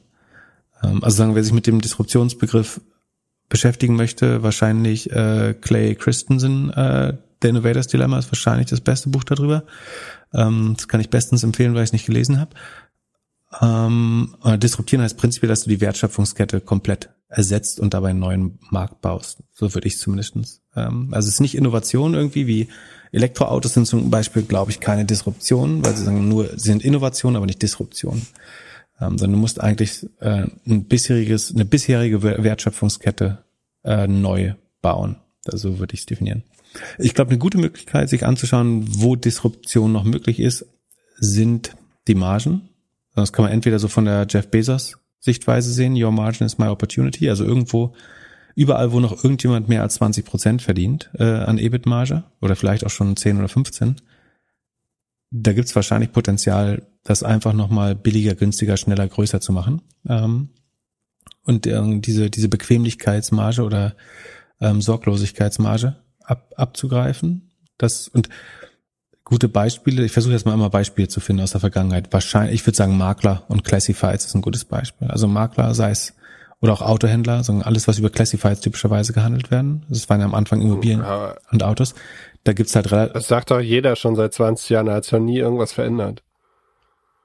Bis jetzt sind doch die Makler sind doch immer noch genauso aktiv wie vorher. Ja, in den USA hast du die iBuy. Also bei uns liegt es an den äh, Nebenkosten des Erwerbs, also den Transaktionskosten, dass du halt äh, die ganze Grunderwerbsteuer und Notarkosten und so, so und die Maklerkosten so hoch sind, dass es unheimlich schwer ist, ein transaktionales Modell im Immobilienmarkt zu machen. Und die, also die Transaktionskosten verhindern eigentlich die Effizienzgewinne. Ähm, aber es gibt schon Märkte in den USA und so, wo du mit Redfin und Zillow und so, ähm, das heißen die Redfin, ich glaube, ähm, das äh, ganz gut hinbekommst, die herkömmlichen Marker zu disruptieren. Also da kriegt auf jeden Fall keiner diese, was sind das, 7,14 oder so. Ähm, dann prinzipiell, ich glaube, wenn man zu viele Mittelsmänner gibt, da würde ich Travel als ein gutes Beispiel sehen. Also wenn du irgendwas buchst, unterhalten zwischendrin zwei, drei Agenturen die Hand auf. Ähm, das gibt's in der Regel einen direkteren Weg, zwei Punkte zu verbinden. Ähm, Airbnb Bestes Beispiel. So früher war da ein Reisebüro und noch ein Anbieter. Also du gehst ins TUI Reisebüro, um Novasol Fernwohnungen, die von jemand anders betrieben wird, ähm, zu bewohnen. Das geht halt mit Airbnb äh, direkter. Und da würde ich auch eher sagen, dass es zumindest ansatzweise Disruptionscharakter hat. Man kann schauen, äh, wie die Kundenzufriedenheit ist, also äh, meistens gemessen im NPS, also Net Promoter Score. Ähm, wenn der weit unter 20 ist oder sogar negativ, ähm, dann ist das ein gutes Zeichen dafür, dass der Markt noch nicht effizient ist und die, die Kunden mit den Lösungen nicht zufrieden und dass es Potenzial gibt, das zu disruptieren. Bestes Beispiel würde ich sagen, sind Banken und Versicherungen, haben alle furchtbare NPS. Niemand liebt seine Bank, niemand liebt seine Versicherung. Alle finden es scheiße. Ähm, zu viel, zu viel Margen, zu viel Bürokratie, zu viel Mittelsmänner, ähm, der Vertrieb, dem zahlst du mit und so weiter. Das muss alles nicht sein. Also einfachstes Beispiel einer effizienten Versicherung wäre halt, dass du den, den Overhead in der Zentrale massiv reduzierst, dass du sagst, du bekommst als Kunde den Kickback, den du sonst, den sonst der die Drückerkolonne bekommt, die es dir andreht. Ähm, Habe ich neulich überlegt mit einem Bekannten zusammen. Könntest, wie viele Geschäftsmodelle könntest du machen, wo du die Saleskosten sparst, indem du den Kunden sagst, wenn du ein echter Inbound-Sale bist, kriegst du halt neun Monate umsonst. Also du willst eine HubSpot-Lizenz kaufen, wenn du die wenn der Sales-Typ oder die Sales-Mitarbeiterin dich anruft und du unterschreibst das, hat das wahrscheinlich die ersten neun Monate deines Vertrags gekostet. Wenn du so Vollkosten, alles zusammen, der Schreibtisch, die Software und so weiter. Ähm, warum erlaubt man es Leuten nicht zu sagen, ich, ich rekrutiere mich selber als Kunde und möchte einen fetten Cashback dafür haben? Ähm, und das muss man mal durchdecken, auf wie viel Industrie man das eigentlich anwenden könnte. Aber egal, wir sind davon abgekommen. So, also das äh, Low NPS, also schlechte Kundenzufriedenheit, zu viele Mittelsmänner oder Intermediäre, ähm, zu hohe Margen äh, bei einem großen Anbieter sind gut Beispiele. Hast du noch was, bevor ich? Nee, ich hätte eher eine Frage. Und zwar, ob du glaubst, dass wir nochmal miterleben, dass Amazon richtig disrupted wird. Also wird Amazon nochmal Nokia und da kommt irgendwas von der Seite, das uns noch schneller, noch günstiger, noch besser Produkte beliefert? Mm, Oder ist das, Amazon das ist also, too big to fail? Mm, ja, also sehr gute Frage. Also ich, ich wollte gerade vier verschiedene Antworten geben, die sich alle widersprochen hätten. Ähm, und würde die Synthese bilden, also A, ich glaube, dass Amazon nicht disruptiert wird. Sondern sozusagen, wenn sagen, sagen wir, die Hypothese wäre, Quick Commerce könnte Amazon ablösen. Das wiederum wäre Innovation und nicht Disruption, glaube ich. Also ich würde das bezeichnen als die Macht, they are beating them at their own game. Also sie sind schneller, more convenient, bessere Auswahl vielleicht nicht, sondern die Auswahl ist erstmal begrenzt. So, das ist, gehört zum System. Aber sie sind, sie sagen, sind noch schneller und noch convenient äh, orientierter als Amazon und noch kundenfreundlicher vor allen Dingen. Und das ist letztlich Evolution und Innovation. Aber das könnte eine Gefahr sein für Amazon, die ich äh, durchaus sehe. Ähm, aber dann, als ich in meinem Kopf gesagt habe, beating Amazon at their own game, das halte ich schon für sehr unwahrscheinlich. Also, weil Amazon einfach ganz wenig Fehler macht bei dem, was sie tun. Ähm, also jetzt nicht moralisch bewertend, sondern, sondern rein äh, betriebswirtschaftlich passieren Amazon erstaunlich wenig Fehler äh, in den letzten 20 Jahren oder 25 Jahren fast. Von daher glaube ich da eigentlich nicht dran. Und was jetzt, was wäre die Disruption für Commerce, wäre tatsächlich ganz viel ausleihen. So ein, so ein Blocklager vielleicht. Ähm, also eine echte Disruption wäre eigentlich nur irgendwas, was Konsum verzichtbar macht. Oder Dinge im Haushalt. Du hast ein 3D, jeder Haushalt oder jedes Haus hat einen 3D-Drucker im Keller und du kannst es da abholen. Das wäre eine Disruption, würde ich sagen. Der, der gesamten Supply Chain, E-Commerce, alles. Ähm, das, glaube ich, erleben wir eher nicht mehr. Ist auch, ich halte es auch immer noch nicht für effizienter, ehrlich gesagt. Ähm, die Disruption von Amazon, nee, nicht, nicht, nicht im E-Commerce, glaube ich. Ähm, wenn Konsum ein Motiv bleibt, das würde ich eher noch bezweifeln, sagen, ob Kon Wachstum des eigenen Konsums, ob das so, äh, das erleben wir, glaube ich, noch, dass es mal ein Jahr mit oder mehrere Jahre mit schrumpfender Wirtschaft gibt, wo Leute einfach sagen, ich will, habe keinen Bock mehr. Äh, aber dass Amazon disruptiert wird, halte ich für einigermaßen unwahrscheinlich. Dazu machen sie zu wenig kann es nicht Kann es nicht sein, dass es von der anderen Seite kommt? Also, dass ein Cloudflare, ein AWS so disruptiert, dass äh, auf einmal Amazon sich verschiedene Innovationen oder verschiedene Sachen nicht mehr leisten kann? Sie haben tiefe Margen bei Amazon und haben bewiesen, sie sind bereit darauf zu verzichten, wenn es sein muss. Ähm, also A würde ich auch sagen, das ist wiederum keine Disruption im herkömmlichen Sinne. Das wäre auch Innovation oder einfach ein, ein anderer Go-to-Market, den Cloudflare hat, den ich aber gut finde. Also ich glaube, Cloudflare kann halb so groß werden wie AWS, was schon riesig groß wäre. Und äh, das ist ja auch die Wette so ein bisschen, die ich mache mit Cloudflare. Ähm, äh, die, die andere Frage ist, wie viele Branchen wird Amazon noch disrupten? Ich bin mir bei Healthcare relativ sicher. Ich glaube, Personalbeschaffung wird Amazon irgendwann reingehen. Ähm, vielleicht Mobilität. Mobilität, äh, Logistik. So, das machen sie quasi schon, aber schön langsam. Glaubst du, sie werden jetzt ein Weihnachtsgeschäftsgewinner? Werden sie die einzigen sein, die die Supply Chain so haben, dass sie, dass sie an Weihnachten liefern? Ja, habe ich doch schon gesagt. Achso, nee, das war der andere Podcast. Ja, nee, äh, gute Frage. Äh, da habe ich mir noch nie drüber Gedanken gemacht. Ähm, lass mich kurz überlegen. Ähm, es, ich versuche das ganz laut sagen. Es ist doch so, dass große Krisen ganz oft Katalysatoren sind. Ähm, ich glaube tatsächlich, sagen, äh, aus Krisen, und das haben wir auf jeden Fall, ähm, da gewinnen immer die Besseren und die Stärkeren. Und ich wäre sehr überrascht, wenn Amazon zumindestens relativ oder komparativ verlieren würde äh, durch die Supply Chain. Ich glaube eher, also das Spannende ist eigentlich, es müssten die großen Marktplätze und damit auch Amazon, äh, aber vielleicht auch ein paar, auch, auch so ein Ideale oder eBay ähm, wird, glaube ich, gewinnen, weil das deren Vorteile, vor allen Dingen Übersicht und Transparenz über die Verfügbarkeiten, also guck mal, was wird wichtig bei der Supply Chain? Es geht die Preise werden steigen, so deswegen kriegen wir Inflation. Noch mehr als eh schon. Ähm, das andere ist aber, so Verfügbarkeiten werden im E-Commerce wieder viel relevanter, noch relevanter. Das hatten wir jetzt im letzten Jahr durch Corona ab und an schon mal ansatzweise, ähm, als irgendwie Keyboards und Maus und äh, LED-Lichter für die Webcam irgendwie ausverkauft waren. Aber jetzt, dieses Weihnachten wird Verfügbarkeit äh, super wichtig. Und dann brauchst du wieder die großen Preisvergleicher, die großen Marktplätze, um überhaupt noch verfügbare Ware zu finden. Und die ganzen kleinen Shops haben dann einfach riesige Inventarprobleme. Das führt zu schlechterer Conversion, das führt zu niedrigerer Marketing-Effizienz. Also die Euros, die du bei Google und Facebook dann ausgibst, die treffen immer öfter auf äh, traurige Nutzeraugen, weil die, die Sache schon ausverkauft ist oder die Farbe, die Schuhgröße nicht mehr da ist. Das ist so ein Gift für die Marketing-Effizienz. Und da gewinnt am Ende immer ein Vollsortimentler mit tiefen virtuellen Regalen und das ist ein, ein Amazon, ein Idealo, ein Allegro in Polen, ähm, ein Cdiscon in Frankreich ähm, und ich, letztlich ist sagen Verfügbarkeit und Inventar wird immer als Hygienefaktor so angenommen. Das ist eine notwendige Bedingung, das muss man eh schaffen. Aber sagen, in der Phase, wo das nicht mehr normal ist, wird es auf einmal also früher bei Rocket, sagen, da sollte ich den Foundern ja mal E-Commerce erklären. Und ich hab, also sie haben gesagt so, wenn es jetzt auch ein kurzes Gespräch war, wo ich nicht tiefer beteiligt war im Unternehmen, so, ich sollte Ihnen die, die drei wichtigsten Sachen erklären äh, für Ihr E-Commerce-Business in äh, Pakistan oder was weiß ich. Ähm, ich habe immer gesagt, Inventory, Inventory, Inventory.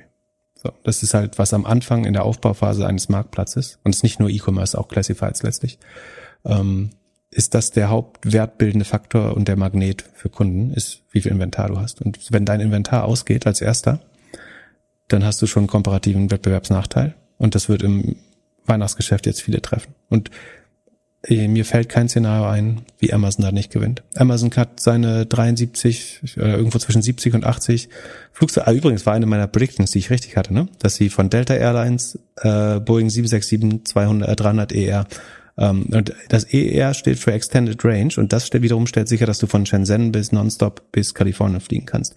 Ähm, und das heißt, wenn alle, also wir haben letztes Mal gesagt, ach so jetzt eine Woche rum. Also ab heute kann man per Schiffsweg nichts mehr aus China nach Europa bekommen. Punkt aus Ende. Bis Weihnachten. Bis Weihnachten. Was habe ich gesagt? Ja, ja. ja. Genau. So, also es kommt nicht mehr früh genug in Rotterdam an, geschweige denn oder oder Duisburg oder keine Ahnung und kommt dann auch nicht weiter. Ähm, das heißt, du musst jetzt Luftfracht nehmen ähm, und Amazon hat halt eine Luftfrachtflotte, die halb so groß ist wie die von DHL. Ähm, und alle anderen müssen können bestenfalls bei FedEx äh, oder UPS die Container reinstellen, wenn sie dürfen, zu vollkommen überteuerten Preisen. Ähm, oder ich habe überlegt, ob man Atlas Air kaufen soll. Das sind die, die die Flugzeuge für Amazon operieren und auch selber Flugzeuge verließen. Die müssten eigentlich Geld machen, aber es ist halt sehr zyklisch. Wenn die Wirtschaft wieder abschwächt, dann ähm, läuft es gleich wieder nicht. Deswegen äh, habe ich mich entschieden, das nicht zu machen. ist mir ein bisschen zu spekulativ und ich verstehe es vor allen Dingen auch nicht ganz. Aber ich glaube, Luftfracht wird unheimlich teuer werden und Amazon ist der einzige mit eigenem Zugang zu Luftfracht. Hat, wenn sie schlau sind, haben sie ähm, lange in vor paar, also haben sie vor paar Monaten einige Flugzeuge noch geleast auch noch Prediction. Wir erfahren worden, vor Weihnachten noch, dass Amazon deutlich über 70 Flugzeuge hat äh, inzwischen und nicht 70, 70 wie wir alle denken, ähm, weil sie von Atlas Air 50 nochmal geleast haben oder von Delta oder so. Das, ähm, also und das ist aber gut, dass der Passagier das Passagierflugaufkommen steigt gerade wieder. Also die ganzen Emirate und südostasiatischen Länder fliegen wieder. Das heißt, und in den Passagiersets werden ja unten sind da ja Post- und Frachtrampen äh, drin.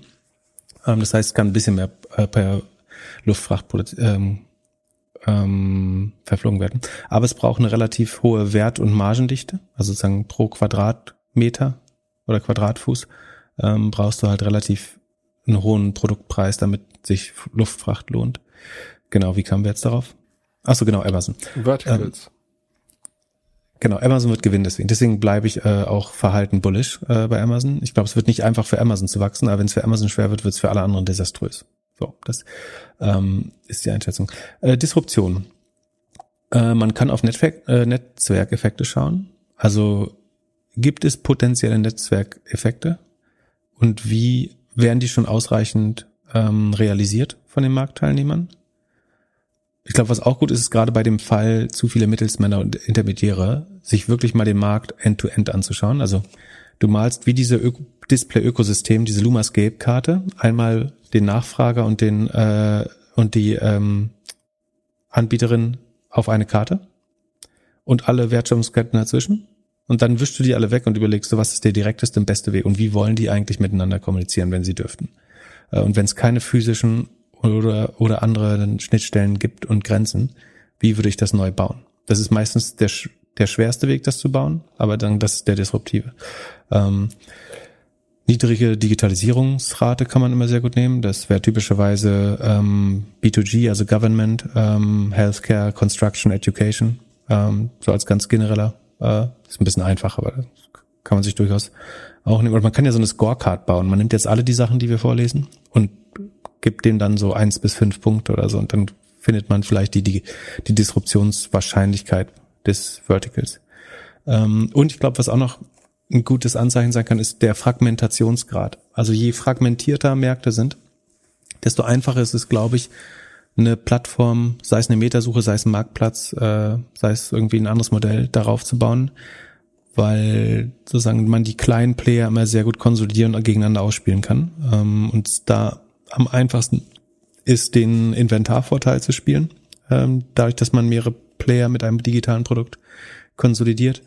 Ähm, also, oder andersrum gesagt, in einem Oligopol, also mit wenigen Marktteilnehmern funktioniert es besonders schlecht, weil die digitalisieren sich selber, die disruptieren sich zwar nicht, aber sagen die, da ist schwer, sich dazwischen zu drängen, wenn es zwei, drei große gibt. Ähm, aber wenn du Tausende, also entweder stark fragmentierten Markt oder atomistische äh, Konkurrenz, also Tausende, Hunderttausende von Anbietern hast, äh, dann ist das auch meistens eine gute Möglichkeit, da oben drauf eine Plattform zu bauen. Ob das dann Disruption ist, ist nochmal eine andere Frage, aber ähm, und da wäre E-Commerce oder Classified zum Beispiel auch ein gutes Beispiel für. Das wären so die Sachen, auf die ich achten würde. Ansonsten ist es einfacher am, am Beispiel zu erklären, glaube ich. Hast du noch ha. Ideen? Nee, ich wollte rübergehen und dich fragen, ob du schon mal Fortnite gespielt hast. Ich habe es noch nicht gespielt. Nee, du? Nee, ich bin ja nicht der Zocker zu, unter uns. Nee, aber dein, die, die kleinen Menschen sind bald in dem äh, Alter. Ja, ja, mal gucken.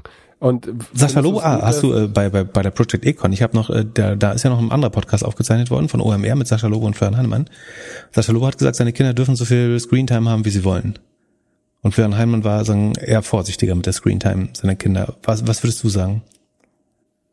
Also da ich gehört habe, dass Mark Zuckerberg seine Kinder auch nicht vor Facebook lässt, würde ich auch sagen, eher weniger. Weniger mhm. ist mehr. Digital Native oder Digital Native? Native, und, äh, Saschas, äh, Saschas Lobos äh, kleine Menschen sind ja noch sehr, sehr, sehr, sehr, sehr, sehr klein.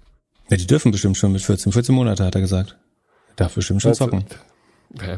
Meinst du daher? Der hat schon seinen ersten Blogpost abgesetzt. Deine erste Spiegelkolumne. Ist ja äh, immer der erste Like unter seinen Tweets. Ähm, ja, ich finde äh, so ganz unbegrenzt fände ich auch schwierig. Ich glaube, es, ich, äh, ja, ich glaube weniger ist mehr. Also äh, auf jeden Fall mein Gefühl, bis auf Sascha Lobo habe ich das Gefühl, dass jeder in dieser Industrie darauf achtet, dass seine kleinen Menschen wenig Zeit vor diesen Geräten verbringen. Ist auch mein Eindruck, dass man eher vorsichtig äh, ist. Äh, weltbekannt Steve Jobs hat es auch gemacht. Genau. Keine Screentime. Und das war schon noch vor einer Zeit, wo es ja. wirklich irgendwie, ja, wo es gar nicht so viel für Kinder gab. Ja. Genau, auf jeden Fall Fortnite ähm, hat jetzt angekündigt, dass sie ihr IP, also Intellectual Property, ihre ähm, Markenrechte von Fortnite in die ich glaube, Entertainment, Movie, Musikszene ver ver weiterverwerten wollen. Ähm, so wie zum Beispiel äh, Angry Birds das gemacht hat. Ähm, bei The Witcher war das Game zuerst oder der, der Movie? Weiß ich gar nicht mehr.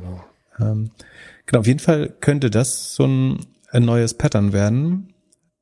Das, also früher war es ja so, so ein, das IP ist entweder als, also ganz früher als Comic entstanden, dann schon eher in der Film- oder Serienwelt. Und dann hat man es vielleicht zweitverwertet in Spielen oder so. Und das könnte sich jetzt schon umdrehen, sozusagen, dass der im Moment ist der Gaming-Markt wahrscheinlich sogar größer als der Movie-Markt bei, bei jungen Menschen. Ähm, ganz sicher sogar.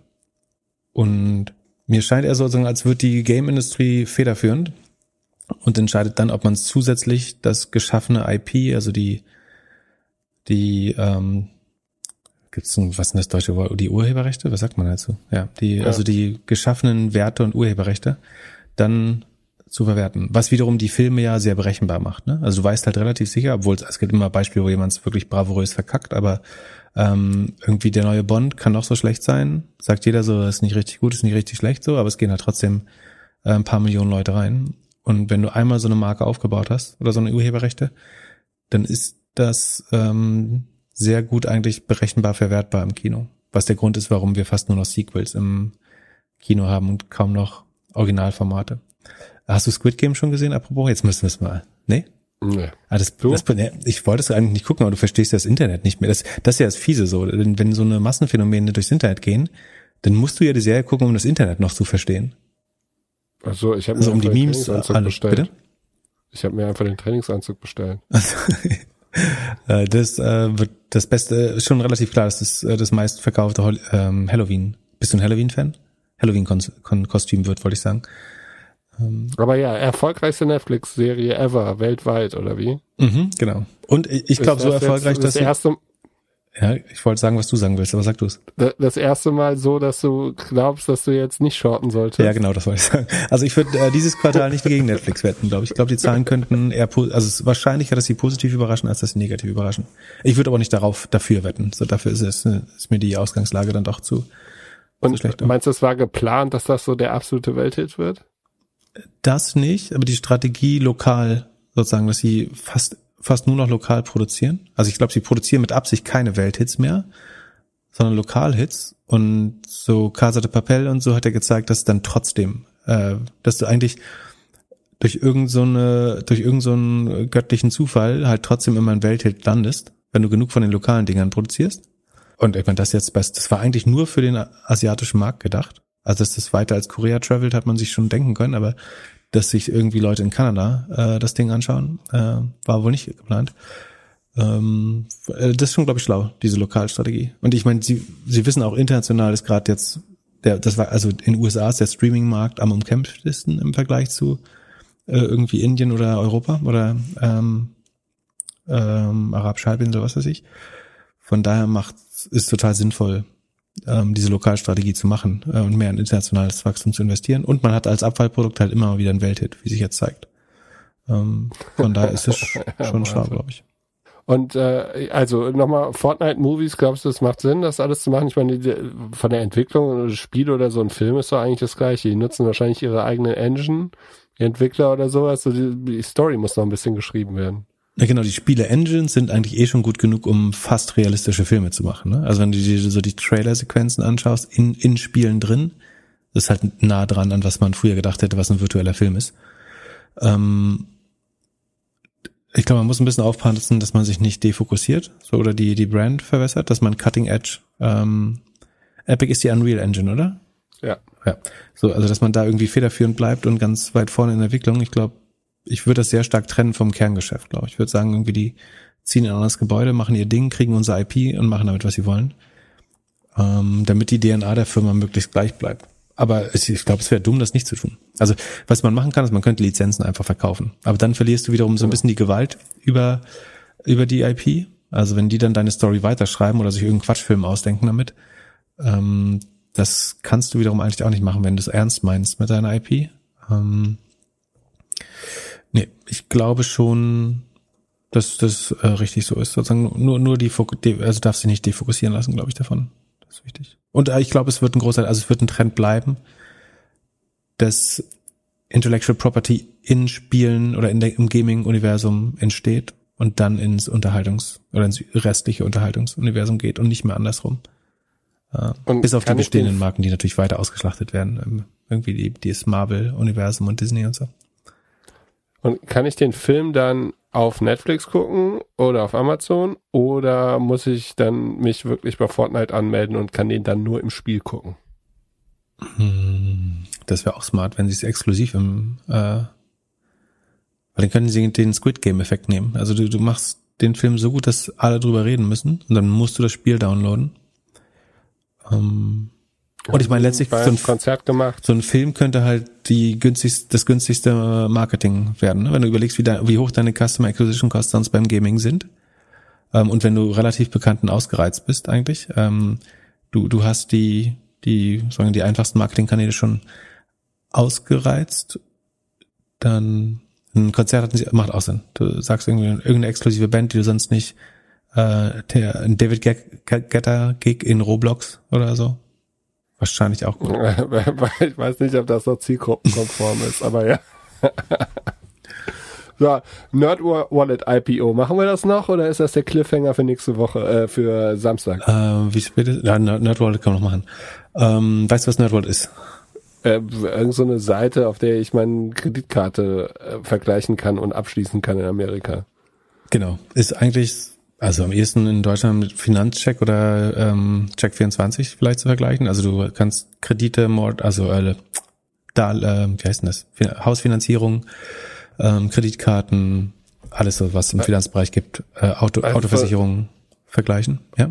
Also in, in kurz, vorne ein bisschen SEO, ein bisschen Marketing und dann irgendwie eine Affiliate-Link raus. Genau. Äh, ist eigentlich nicht mehr. Also vielleicht nicht Affiliate-Link, vielleicht sagen, äh, machen sie es selber teilweise ähm, die Abwicklung sogar, aber ähm, am Ende ist es eine Traffic-Akquisitionsmaschine. Ähm, also ist mit Sicherheit kein Fintech oder so. Falls, ich weiß nicht, ob das irgendwo, ob sie versuchen, den Eindruck zu erwecken, aber ähm, es ist Fintech letztlich kam eine, 445 Mal im IPO-Filing vor. Nein. aber warte, ich kann mal gucken. Äh, ich habe tatsächlich, also ich habe mir das S1 angeschaut, aber darauf habe ich nicht geachtet. Was schätzt du, ähm, wenn ich jetzt 40 Mal. Äh, 40 Mal. Es kommt tatsächlich dreimal vor, aber nur bei Industry Trends. Das ist auch fair, dass sie da über Fintech reden.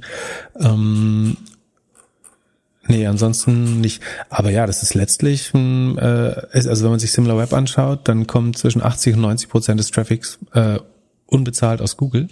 Ähm, also extrem hohe Abhängigkeit von einem Kanal, ähm, wo man sich dann darauf verlassen muss, dass das auch in Zukunft so bleibt. Wobei, wenn du dir die gängigen Sichtbarkeitstools anschaust, also irgendwie bei Sistrix, da ist schon relativ Flatline äh, inzwischen bei der. Also die haben, also man muss sagen, die haben unheimlich viel Sichtbarkeit aufgebaut in den letzten fünf Jahren. Aber jetzt gerade stagniert sie eher oder ist sogar auf einem leicht fallenden Trend. Also es wird nicht besser. Was, glaube ich, dazu geführt hat, dass sie ein bisschen mit Paid Marketing nachgelegt haben und deswegen auch nicht mehr ganz so viel Geld verdienen. Ich kann, Sekunde, wir können mal kurz durch die Zahlen gehen. Ähm, so, Revenue. Also Sie haben 2020 245 Millionen Umsatz gemacht. Das ist ganz, also ah, Respekt, where, where respect is due. Ähm, eine SEO-Bude mit 245 Millionen Umsatz gibt's nicht viele auf der Welt. Äh, es gibt ein paar, Ja, aber, aber- nicht viele. Aber Umsatz heißt Provision. Umsatz. Das Innenumsatz, genau. Das ist Provision. Also es ist jetzt nicht äh, GMV oder irgendein Außenumsatz oder Versicherungsprämie generiert oder so, sondern es ist wirklich der Innenumsatz nach meinem Verständnis. Dem gegenüber stehen nur 20, äh, 21 Millionen Cost of Revenue. Das dürfte dann eigentlich nur Hosting, Website und sowas sein. Ähm, also man merkt über 90 Prozent Bruttomarge, was natürlich sehr gut ist. Und dann für diese 245 Millionen haben sie 144 Millionen Sales und Marketing gebraucht. So. Also 245 Umsatz, 144 ähm, Marketing. Deswegen sind 100 Millionen übrig geblieben und nach allen Kosten, ähm, nach allen OPEX, also auch irgendwie den Verwaltungskosten und Research, Development und so weiter, blieben 2020 knapp 5 Millionen übrig. So, und jetzt im ersten Halbjahr diesen Jahres, 2021, haben sie auch schon 150 Millionen Marketing wieder rausgeblasen.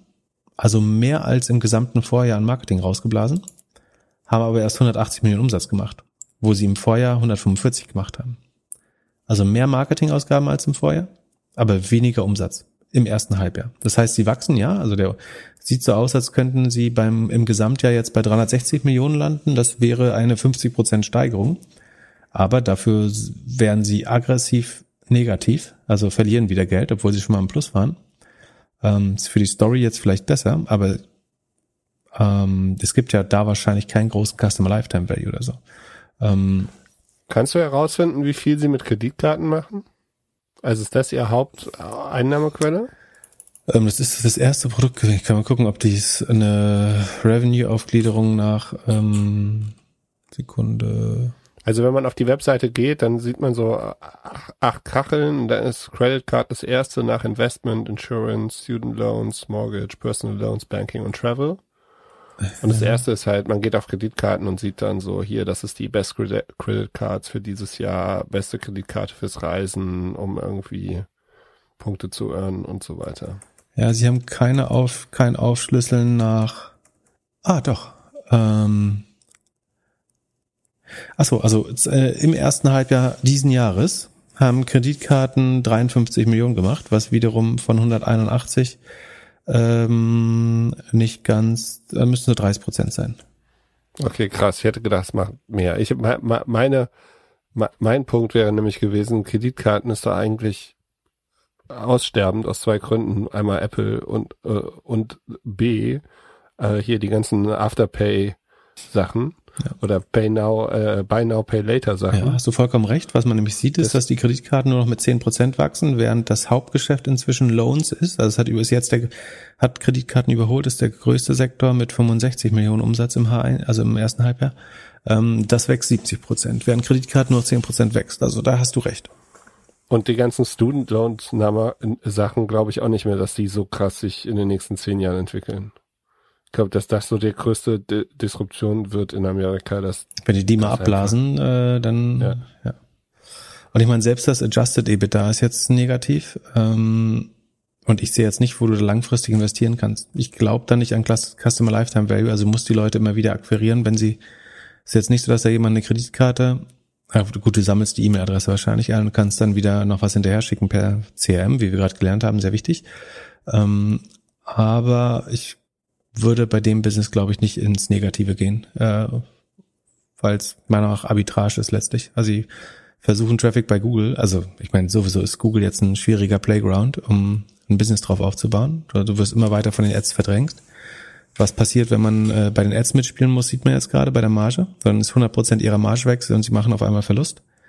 Kompliziert. Und ich meine, die wollen 5 Milliarden dafür. Das muss man auch mal sagen. Die machen 250 Millionen Umsatz in 2020 und willst jetzt für ein, für ein SEO Affiliate Game 20 mal Umsatz zahlen? Also da kriegst du normalerweise, ähm, wenn du Glück hast, 10 mal EBIT oder 12, 15 mal EBIT für, aber 20 mal Umsatz für ein SEO Affiliate oder 1000 mal Net Income von 2020. Also die haben 5 Millionen Gewinn gemacht äh, in 2020.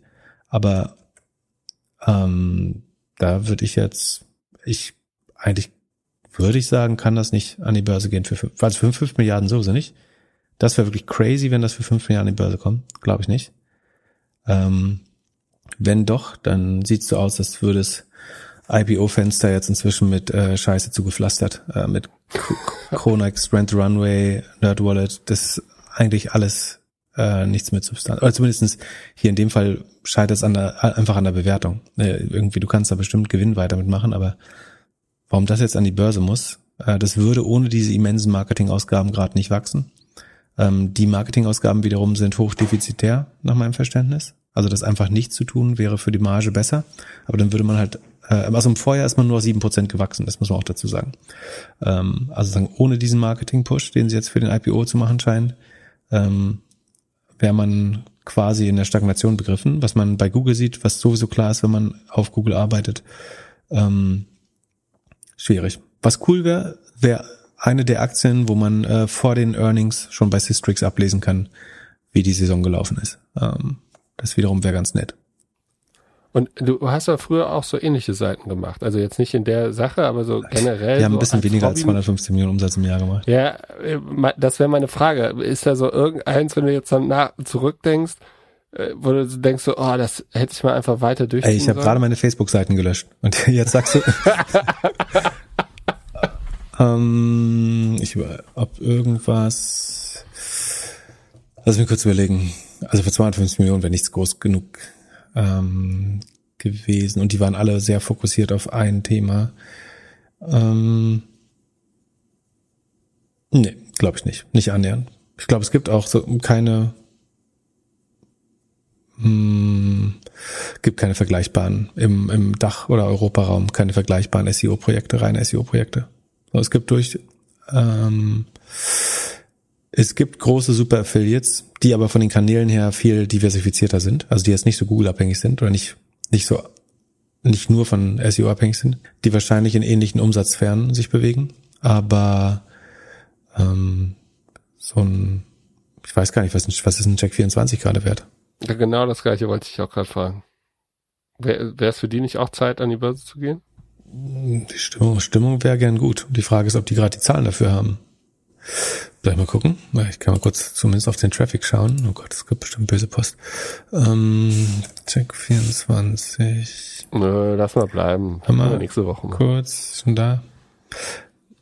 Sieht beim Traffic, also man sieht übrigens äh, bei SimilarWeb sieht man sehr schön, wirklich wie die den Paid Traffic aufgedreht haben. Bei, also als der SEO Traffic nachgelassen hat bei NerdWallet, sieht man sehr schön, wie sie das erste Mal, also wie sie vorher so Paid Marketing nur auf Sparflamme gemacht haben. Und dann haben sie im Januar 2021, also in diesem H1, über das ich gerade geredet habe, siehst du auf einmal geht der Paid Search Traffic ähm, hoch. Ja, ähm, Check 24 geht so ein bisschen seitwärts. Ich weiß nicht. Wird, wird glaube ich, schwer, so die Wachstumsstory zu verkaufen. Ich glaube schon, dass das gut Geld verdient, hoffe ich zumindestens. Ähm, aber schwer. Es gab schon mal eine, also es gibt in der Industrie schon noch ähm, Interesse für so Comparison-Modelle. So in den letzten Jahren habe ich mir dafür verschiedenste Firmen verschiedene Modelle angeschaut. Ist das nicht so? Ähm, oder haben auch ein paar Gewe äh, Besitzer gewechselt schon. Aber an die Börse sind, glaube ich, kaum welche gegangen. Gibt es überhaupt eine Möglichkeit, wie ich herausfinden kann als Endkunde, welche Affiliates mit mir Geld verdient haben? Hm, du könntest deine Cookies analysieren. Da würdest du es theoretisch sehen, weil du hast ja deren Cook. Es wurde ja bis vor kurzem zumindest in der Regel über Cookies getrackt. Und du könntest anschauen, auf welchen Webseiten du, du Cookies hast. Ähm, Das ich, denke, also Möchtest du es zurückholen von denen? Oder? Nee, aber, also ich würde gerne mal ein Gefühl dafür bekommen, was so was, was so links und rechts mit mir im Internet verdient worden ist. Kannst du einfach keine Cookies annehmen, dann wird nichts mit dir verdient. Das versuche ich schon, aber das pa- passiert ja wahrscheinlich nur jedes zweite Mal. Und du merkst ja, wenn du den Affiliate-Link klickst. Ja, Das, ja, ja, klar. das werden ja nicht mehr ganz so viele Cookies einfach so, die er hinterhergeschmissen wie früher. Ja, wilde Zeit. So, ähm, Gymshark geht auch an die Börse, habe ich äh, gelesen. Ja, das Vorzeige, der Vorzeigeshop von Shopify. Da gibt's aber noch kein S1 zu. Ähm, das verschieben wir mal. Da gab's noch keine äh, Zahlen dazu. Ja, ich bin gespannt. Ich habe keine Ahnung, wie viel Umsatz sie machen, wie das läuft. Ich sehe das nur die ganze Zeit in Verbindung mit Shopify. Ein sehr charismatischer 28-jähriger Unternehmer. Ja, gute Story. Ähm, wobei da das Klima so ein bisschen verhagelt ist durch The Hut Group und so und äh, Honest Co. und so, das ist ja alles nicht so gut gelaufen. Ähm, die D2C-Marken, All Birds struggled, glaube ich, auch. Also das, äh, ich bin auch gespannt, äh, ob ähm, Scott Galloway entweder bei Pivot oder Prof G Show Nerd Wallet zerreißen wird. Die haben ja ordentlich Geld als Werbekunde da ausgegeben.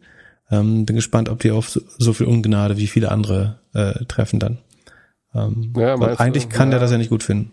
Und ich meine, mit fünf Milliarden sind sie wahrscheinlich groß genug, um besprochen zu werden. Mal sehen. Ich denke nicht. So, ähm, genug schlechte Okay. Sachen erzählt ähm, über liebe Menschen. Willst du mir zum Abschied noch die, den Tweet von Ryan Hoover erklären? Ähm, achso, weißt du, was Pipe ist? Also es ist nicht dieses äh, Private Investment in Public Markets, was zum Spec gehört. Da gehört ja auch mal Pipe dazu. Es gibt auch Pipe.com. Das ist Ist das nicht so ein B2B-Ding, dass wenn ich jetzt beispielsweise eine Million Umsatz im Jahr mache, dass ich mir von denen Kredit holen kann? Also mit genau, so meiner Rev Rev SaaS-Firma? Revenue-Based Financing. Also wenn du eine Million Umsatz machst, kannst du dir 900 20.000 am 1. Januar auszahlen lassen.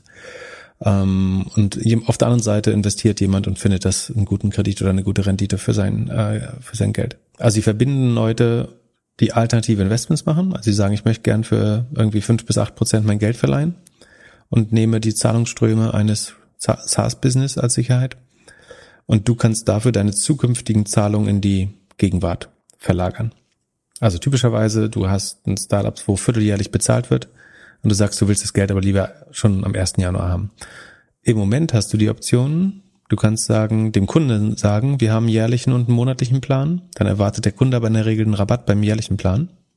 Der Rabatt ist oft höher als zehn Prozent, den du zahlen musst, damit jemand ein Jahr im Voraus zahlt. Und deswegen kannst du die Leute monatlich oder quartalsweise zahlen lassen und holst dir zu einem günstigen Rabatt quasi das Geld dann von dem, von dem Pipe-Partner, was wiederum ein Anleger ist. Und was Ryan Hoover entdeckt hat, das ist wiederum der Founder, ich glaube, von Product Hunt, ne? Genau. Der hat auch einen kleinen, äh, den Weekend Fund oder so, also einen kleinen Investment Fund. Äh, und was der gemacht hat, ist, der hat seine Management Fee auf der, also so Investmentfonds funktionieren ja grob so, dass du zwei Prozent des verwalteten Geldes pro Jahr behalten kannst. Und ähm, über bis zu zehn Jahre. Und also insgesamt 20 Prozent dann. Ähm, und du kannst sozusagen eine Performance-Fee, wenn du eine gewisse Rendite überschreitest, bekommst du 20 Prozent des Gewinns in der Regel noch. Das sind die sogenannten 2 in 20 oder über 10 Jahre 2020, manchmal sagt man auch 2020, aber es ist eigentlich 2 in 20. Ähm, und was der jetzt quasi macht, ist, der sagt, meine LPs, also die Investoren im Fonds, müssen mir ähm, jedes Jahr zwei Prozent ähm, Management-Fee zahlen, dafür, dass ich Geld verwalte. Und das kann ich schon in die Gegenwart äh, verlagern, dieses Geld. Und ich lasse mir den Barwert von Pipe auszahlen. Und also er postet ganz, wir packen es mal in die Show Notes, postet ganz stolz, ähm, dass er, dass es gepiped wurde. Also dass er die Zusage bekommen hat, dass seine Management-Fees, was ja eine relativ sicher eintretende Zahlung ist, ähm, beleihen kann. Und dann kann er mit dem Geld was Sinnvolles machen. Zum Beispiel HubSpot kaufen. Hätte ich jetzt einen Fonds. Dann könnte ich HubSpot Nicht kaufen. schlecht. Nicht schlecht, aber der Typ ist da bestimmt auch in Pipe investiert. Das kann auch sein. Pipe sehr, äh, ich glaube, Mark Benioff ist investiert in äh, Pipe auch wieder. Ähm, sehr breite Investorenbasis. Aber vielleicht lieben die die auch alle, weil äh, sie gerade alle ihre Management-Fees in den Funds äh, damit ja. beleihen. Naja, Oder ihre Gehälter. Geguckt, äh, also Ryan äh, macht den Weekend Fund, ja. äh, weekend.fund und das dritte, die dritte Startup ist pipe.com. Also er ist da mit drin. Das ist wahrscheinlich so, die, de, so. De, der PR-Trick, in den du reingefallen bist. Ja. Und jetzt machen das aber, viele, aber vielleicht holt er sich jetzt dadurch viele Fundmanager und damit auch die nächsten Investoren schon. Ich meine, das Fiese daran, das ist ja so ein bisschen wie Buy Now, Pay Later. Also du kannst diesen Trick genau einmal machen mit deinem Startup, weil dir fehlt das Geld ja am nächsten, also du, du ziehst Revenue vor in den Tag Null an den, zum 1. Januar, das gesamte Jahresrevenue, mit einem Discount von 8% oder so im Schnitt. Ähm, das kannst du auch nur genau einmal machen. Weil dir fehlt ja dann am, also sagen, du kriegst ja das ganze Jahr dann kein Geld äh, wieder, beziehungsweise das geht dann an die äh, Bedienung der Schuld, also an die Rückzahlung des Kredits. Ähm, dann kannst du es rollierend machen, du kannst dann immer wieder machen, aber sozusagen den Zahlungsvorteil, also die, die extra Liquidität hast du genau einmal beim ersten Mal. Genau wie bei jeder Kreditkarte, genau wie bei jedem Buy Now. Du kaufst ja einmal ein Jahr Zeit. Das Gute ist, du verwässerst nicht. Ne? Also für die eine Runde, das eine Mal, wo du es ziehst, ähm, zahlst du zwar die Zinsen dafür, aber du verwässerst deine, deine Anteile an der Firma nicht. Wenn du, weil du kein externes Geld brauchst, sondern du kannst äh, eben deine SaaS-Gebühren einmal komplett äh, als Liquidität nach vorne holen. Ähm, je nach Modell kann das schon spannend sein, äh, sich das mal anzuschauen. Gibt's äh, verschiedene, macht Clearco, Clearco das gleiche? Genau. Wenn man Revenue-Based Financing sucht, findet man verschiedene Anbieter. Jetzt machen Pipe ist nur einer davon. So, äh, nächstes Mal, wenn wir uns gesehen haben, äh, wenn wir uns sehen, sind wir schon über eine Million Downloads. Geil. Und sag mal, glaubst du, hältst das durch jetzt? Facebook nicht mehr aktivieren? Nächsten vier Auf jeden Wochen? Fall. Äh, also wenn ich Facebook jemals aktivieren, reaktivieren, also reaktivieren kann ich ja nicht. Wenn ich nochmal einen neuen Account mache, dann wird es aus dem zwingenden Grund, dass man keinen Ad-Manager haben darf, äh, ohne Facebook-Account äh, sein. Wobei ich das wirklich verwunderlich finde, dass das regulatorisch überhaupt geht. Dass man das, ja. Und Instagram? Löschen wir das dieses Jahr auch noch? Also nee, nicht dieses Jahr. Können wir es nächstes Jahr machen? Instagram habe ich gerade so viel, gerade so viele neue Follower. Und WhatsApp? Weil, Äh, WhatsApp schwer die Leute rüberzubekommen. So 50-50 bin ich bei Signal und WhatsApp gerade. äh, echt? Ja, nicht schlecht. Also es blinken gerade drei, drei Nachrichten bei WhatsApp und nur ein, äh, eine bei WhatsApp und drei bei Signal. Sehr gut. Ich, Und zwei ja, bei ich glaube, ich Discord. WhatsApp. Wir Ich- versuchen ich einfach werd- alle auf Discord zu äh, holen. Ja, Discord ah, haben wir auch bald 3000 Leute. Nicht schlecht. Ich freue mich, wenn wir da die fünf, fünf voll haben. Das schaffen wir nächstes Jahr. Nee, dieses Jahr klappt das noch.